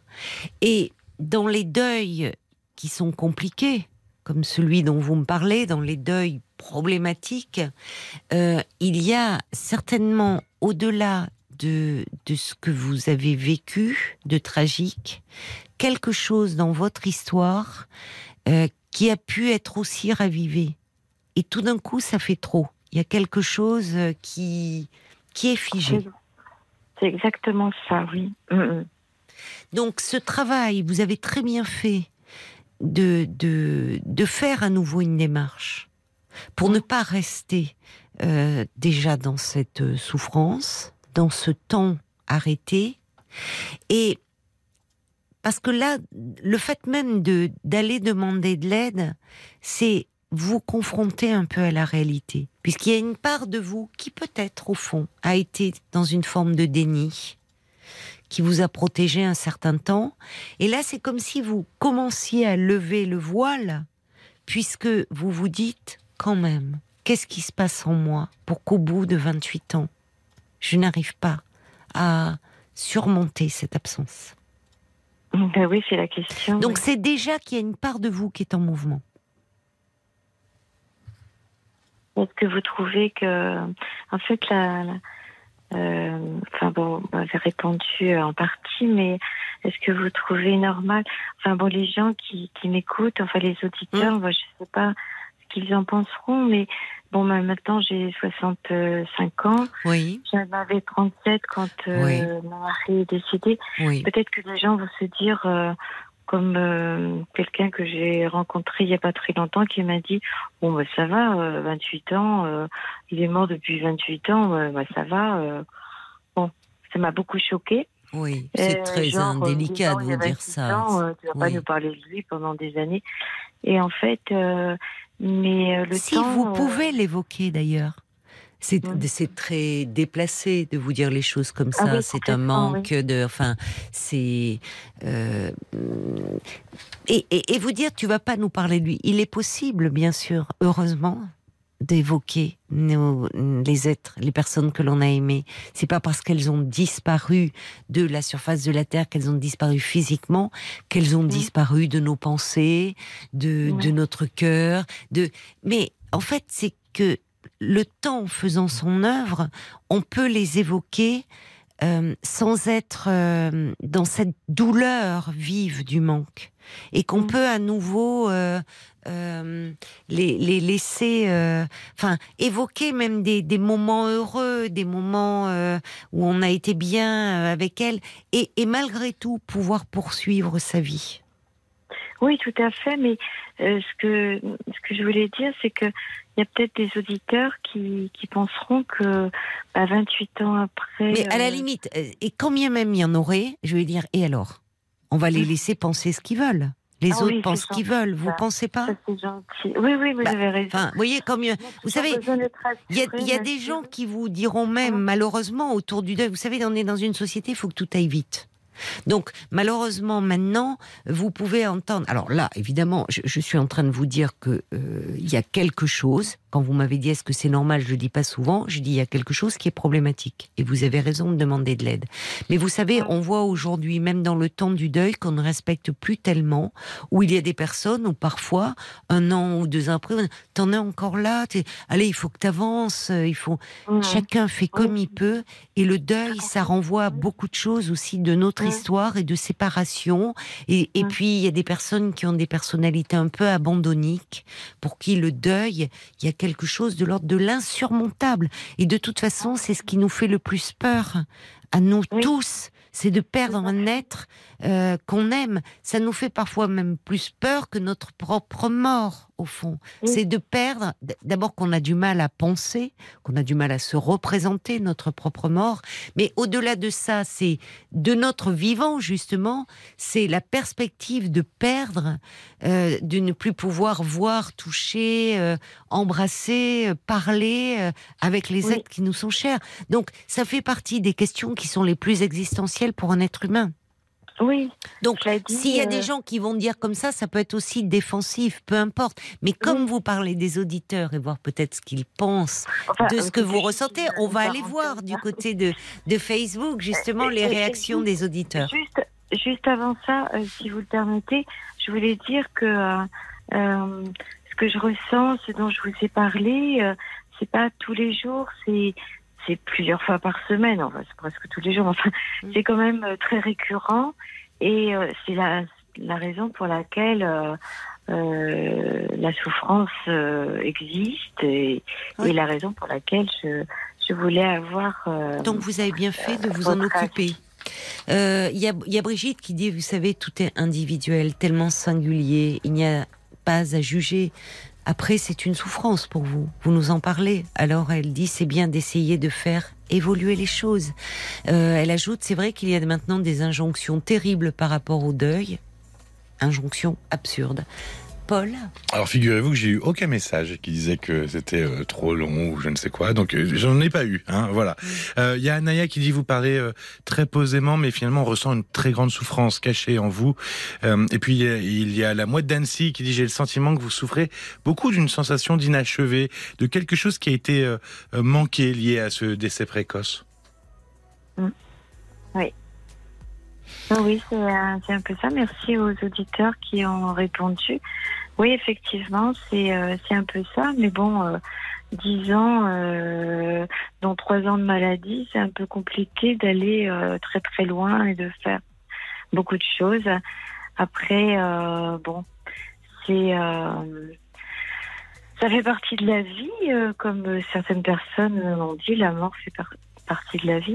Oui, enfin, une fois qu'on a dit ça, vous savez, euh, ça fait partie des choses que l'on dit, ça fait partie de la vie, mais ça fait partie des choses qui sont le plus difficiles à vivre aussi. Même si, effectivement, euh, euh, et puis encore une fois, euh, vous avez très bien fait de, de faire cette démarche. Vous avez une, un premier échange qui s'est bien passé, et pour essayer, en tout cas, d'un peu moins souffrir et d'être un peu plus présente à votre vie, à vous aussi. Je vais faire, juste, je vais rajouter, j'en ai pas pour très longtemps, excusez-moi. Comme maintenant j'ai 65 ans et que j'en avais 37 quand j'étais, euh, que je suis, euh, que j'étais veuve. Quand je dis aujourd'hui, les gens me disent, euh, enfin bon, je suis pas au cours de conversation, je dis bah je suis veuve. Comme j'ai 65 ans, c'est presque logique qu'à 65 ans on soit Je veuve. comprends. Oui. Oui. Mais vous êtes restée au fond, cette euh, jeune femme de 37 ans. Donc, euh, c'est de tout ça. Donc, il va vous falloir parler et, et j'espère que ça, je pense, vous permettre un peu de vous soulager de ce poids que vous avez sur le cœur depuis toutes ces années, ma chère Maggie. Bon courage à vous. Merci beaucoup. Au revoir. Jusqu'à minuit 30, Caroline Dublanche sur RTL. parlons. Ce printemps, quelques réactions avant qu'on se quitte. Maxime qui dit, bah, parlant de deuil, moi personnellement, j'ai mis 4 ans à faire le deuil, entre guillemets, d'une relation amoureuse longue de 18 mois. Alors, euh, voilà. Mais chacun fait ce qu'il peut, c'est ça. Il y a, y a, on n'est pas tous égaux par rapport à la séparation. Ça dépend beaucoup de notre personnalité, de notre histoire. Il y a l'homme au camélia qui dit, c'est intéressant parce que Maggie a parlé d'elle en tant que veuve à l'imparfait, comme si son présent n'acceptait toujours pas ce qu'elle a vécu, ce qui s'est passé il y a 28 ans. Merci à vous tous, encore une fois, de votre confiance, de partager avec nous euh, des ressentis euh, aussi intimes. Je vous souhaite une très bonne nuit. Un bon week-end euh, en compagnie de Georges Lang, bien sûr, c'est lui qui sera à vos côtés. Et puis nous, on sera de retour avec la petite équipe dès lundi, promis 22h. Belle nuit et bon week-end.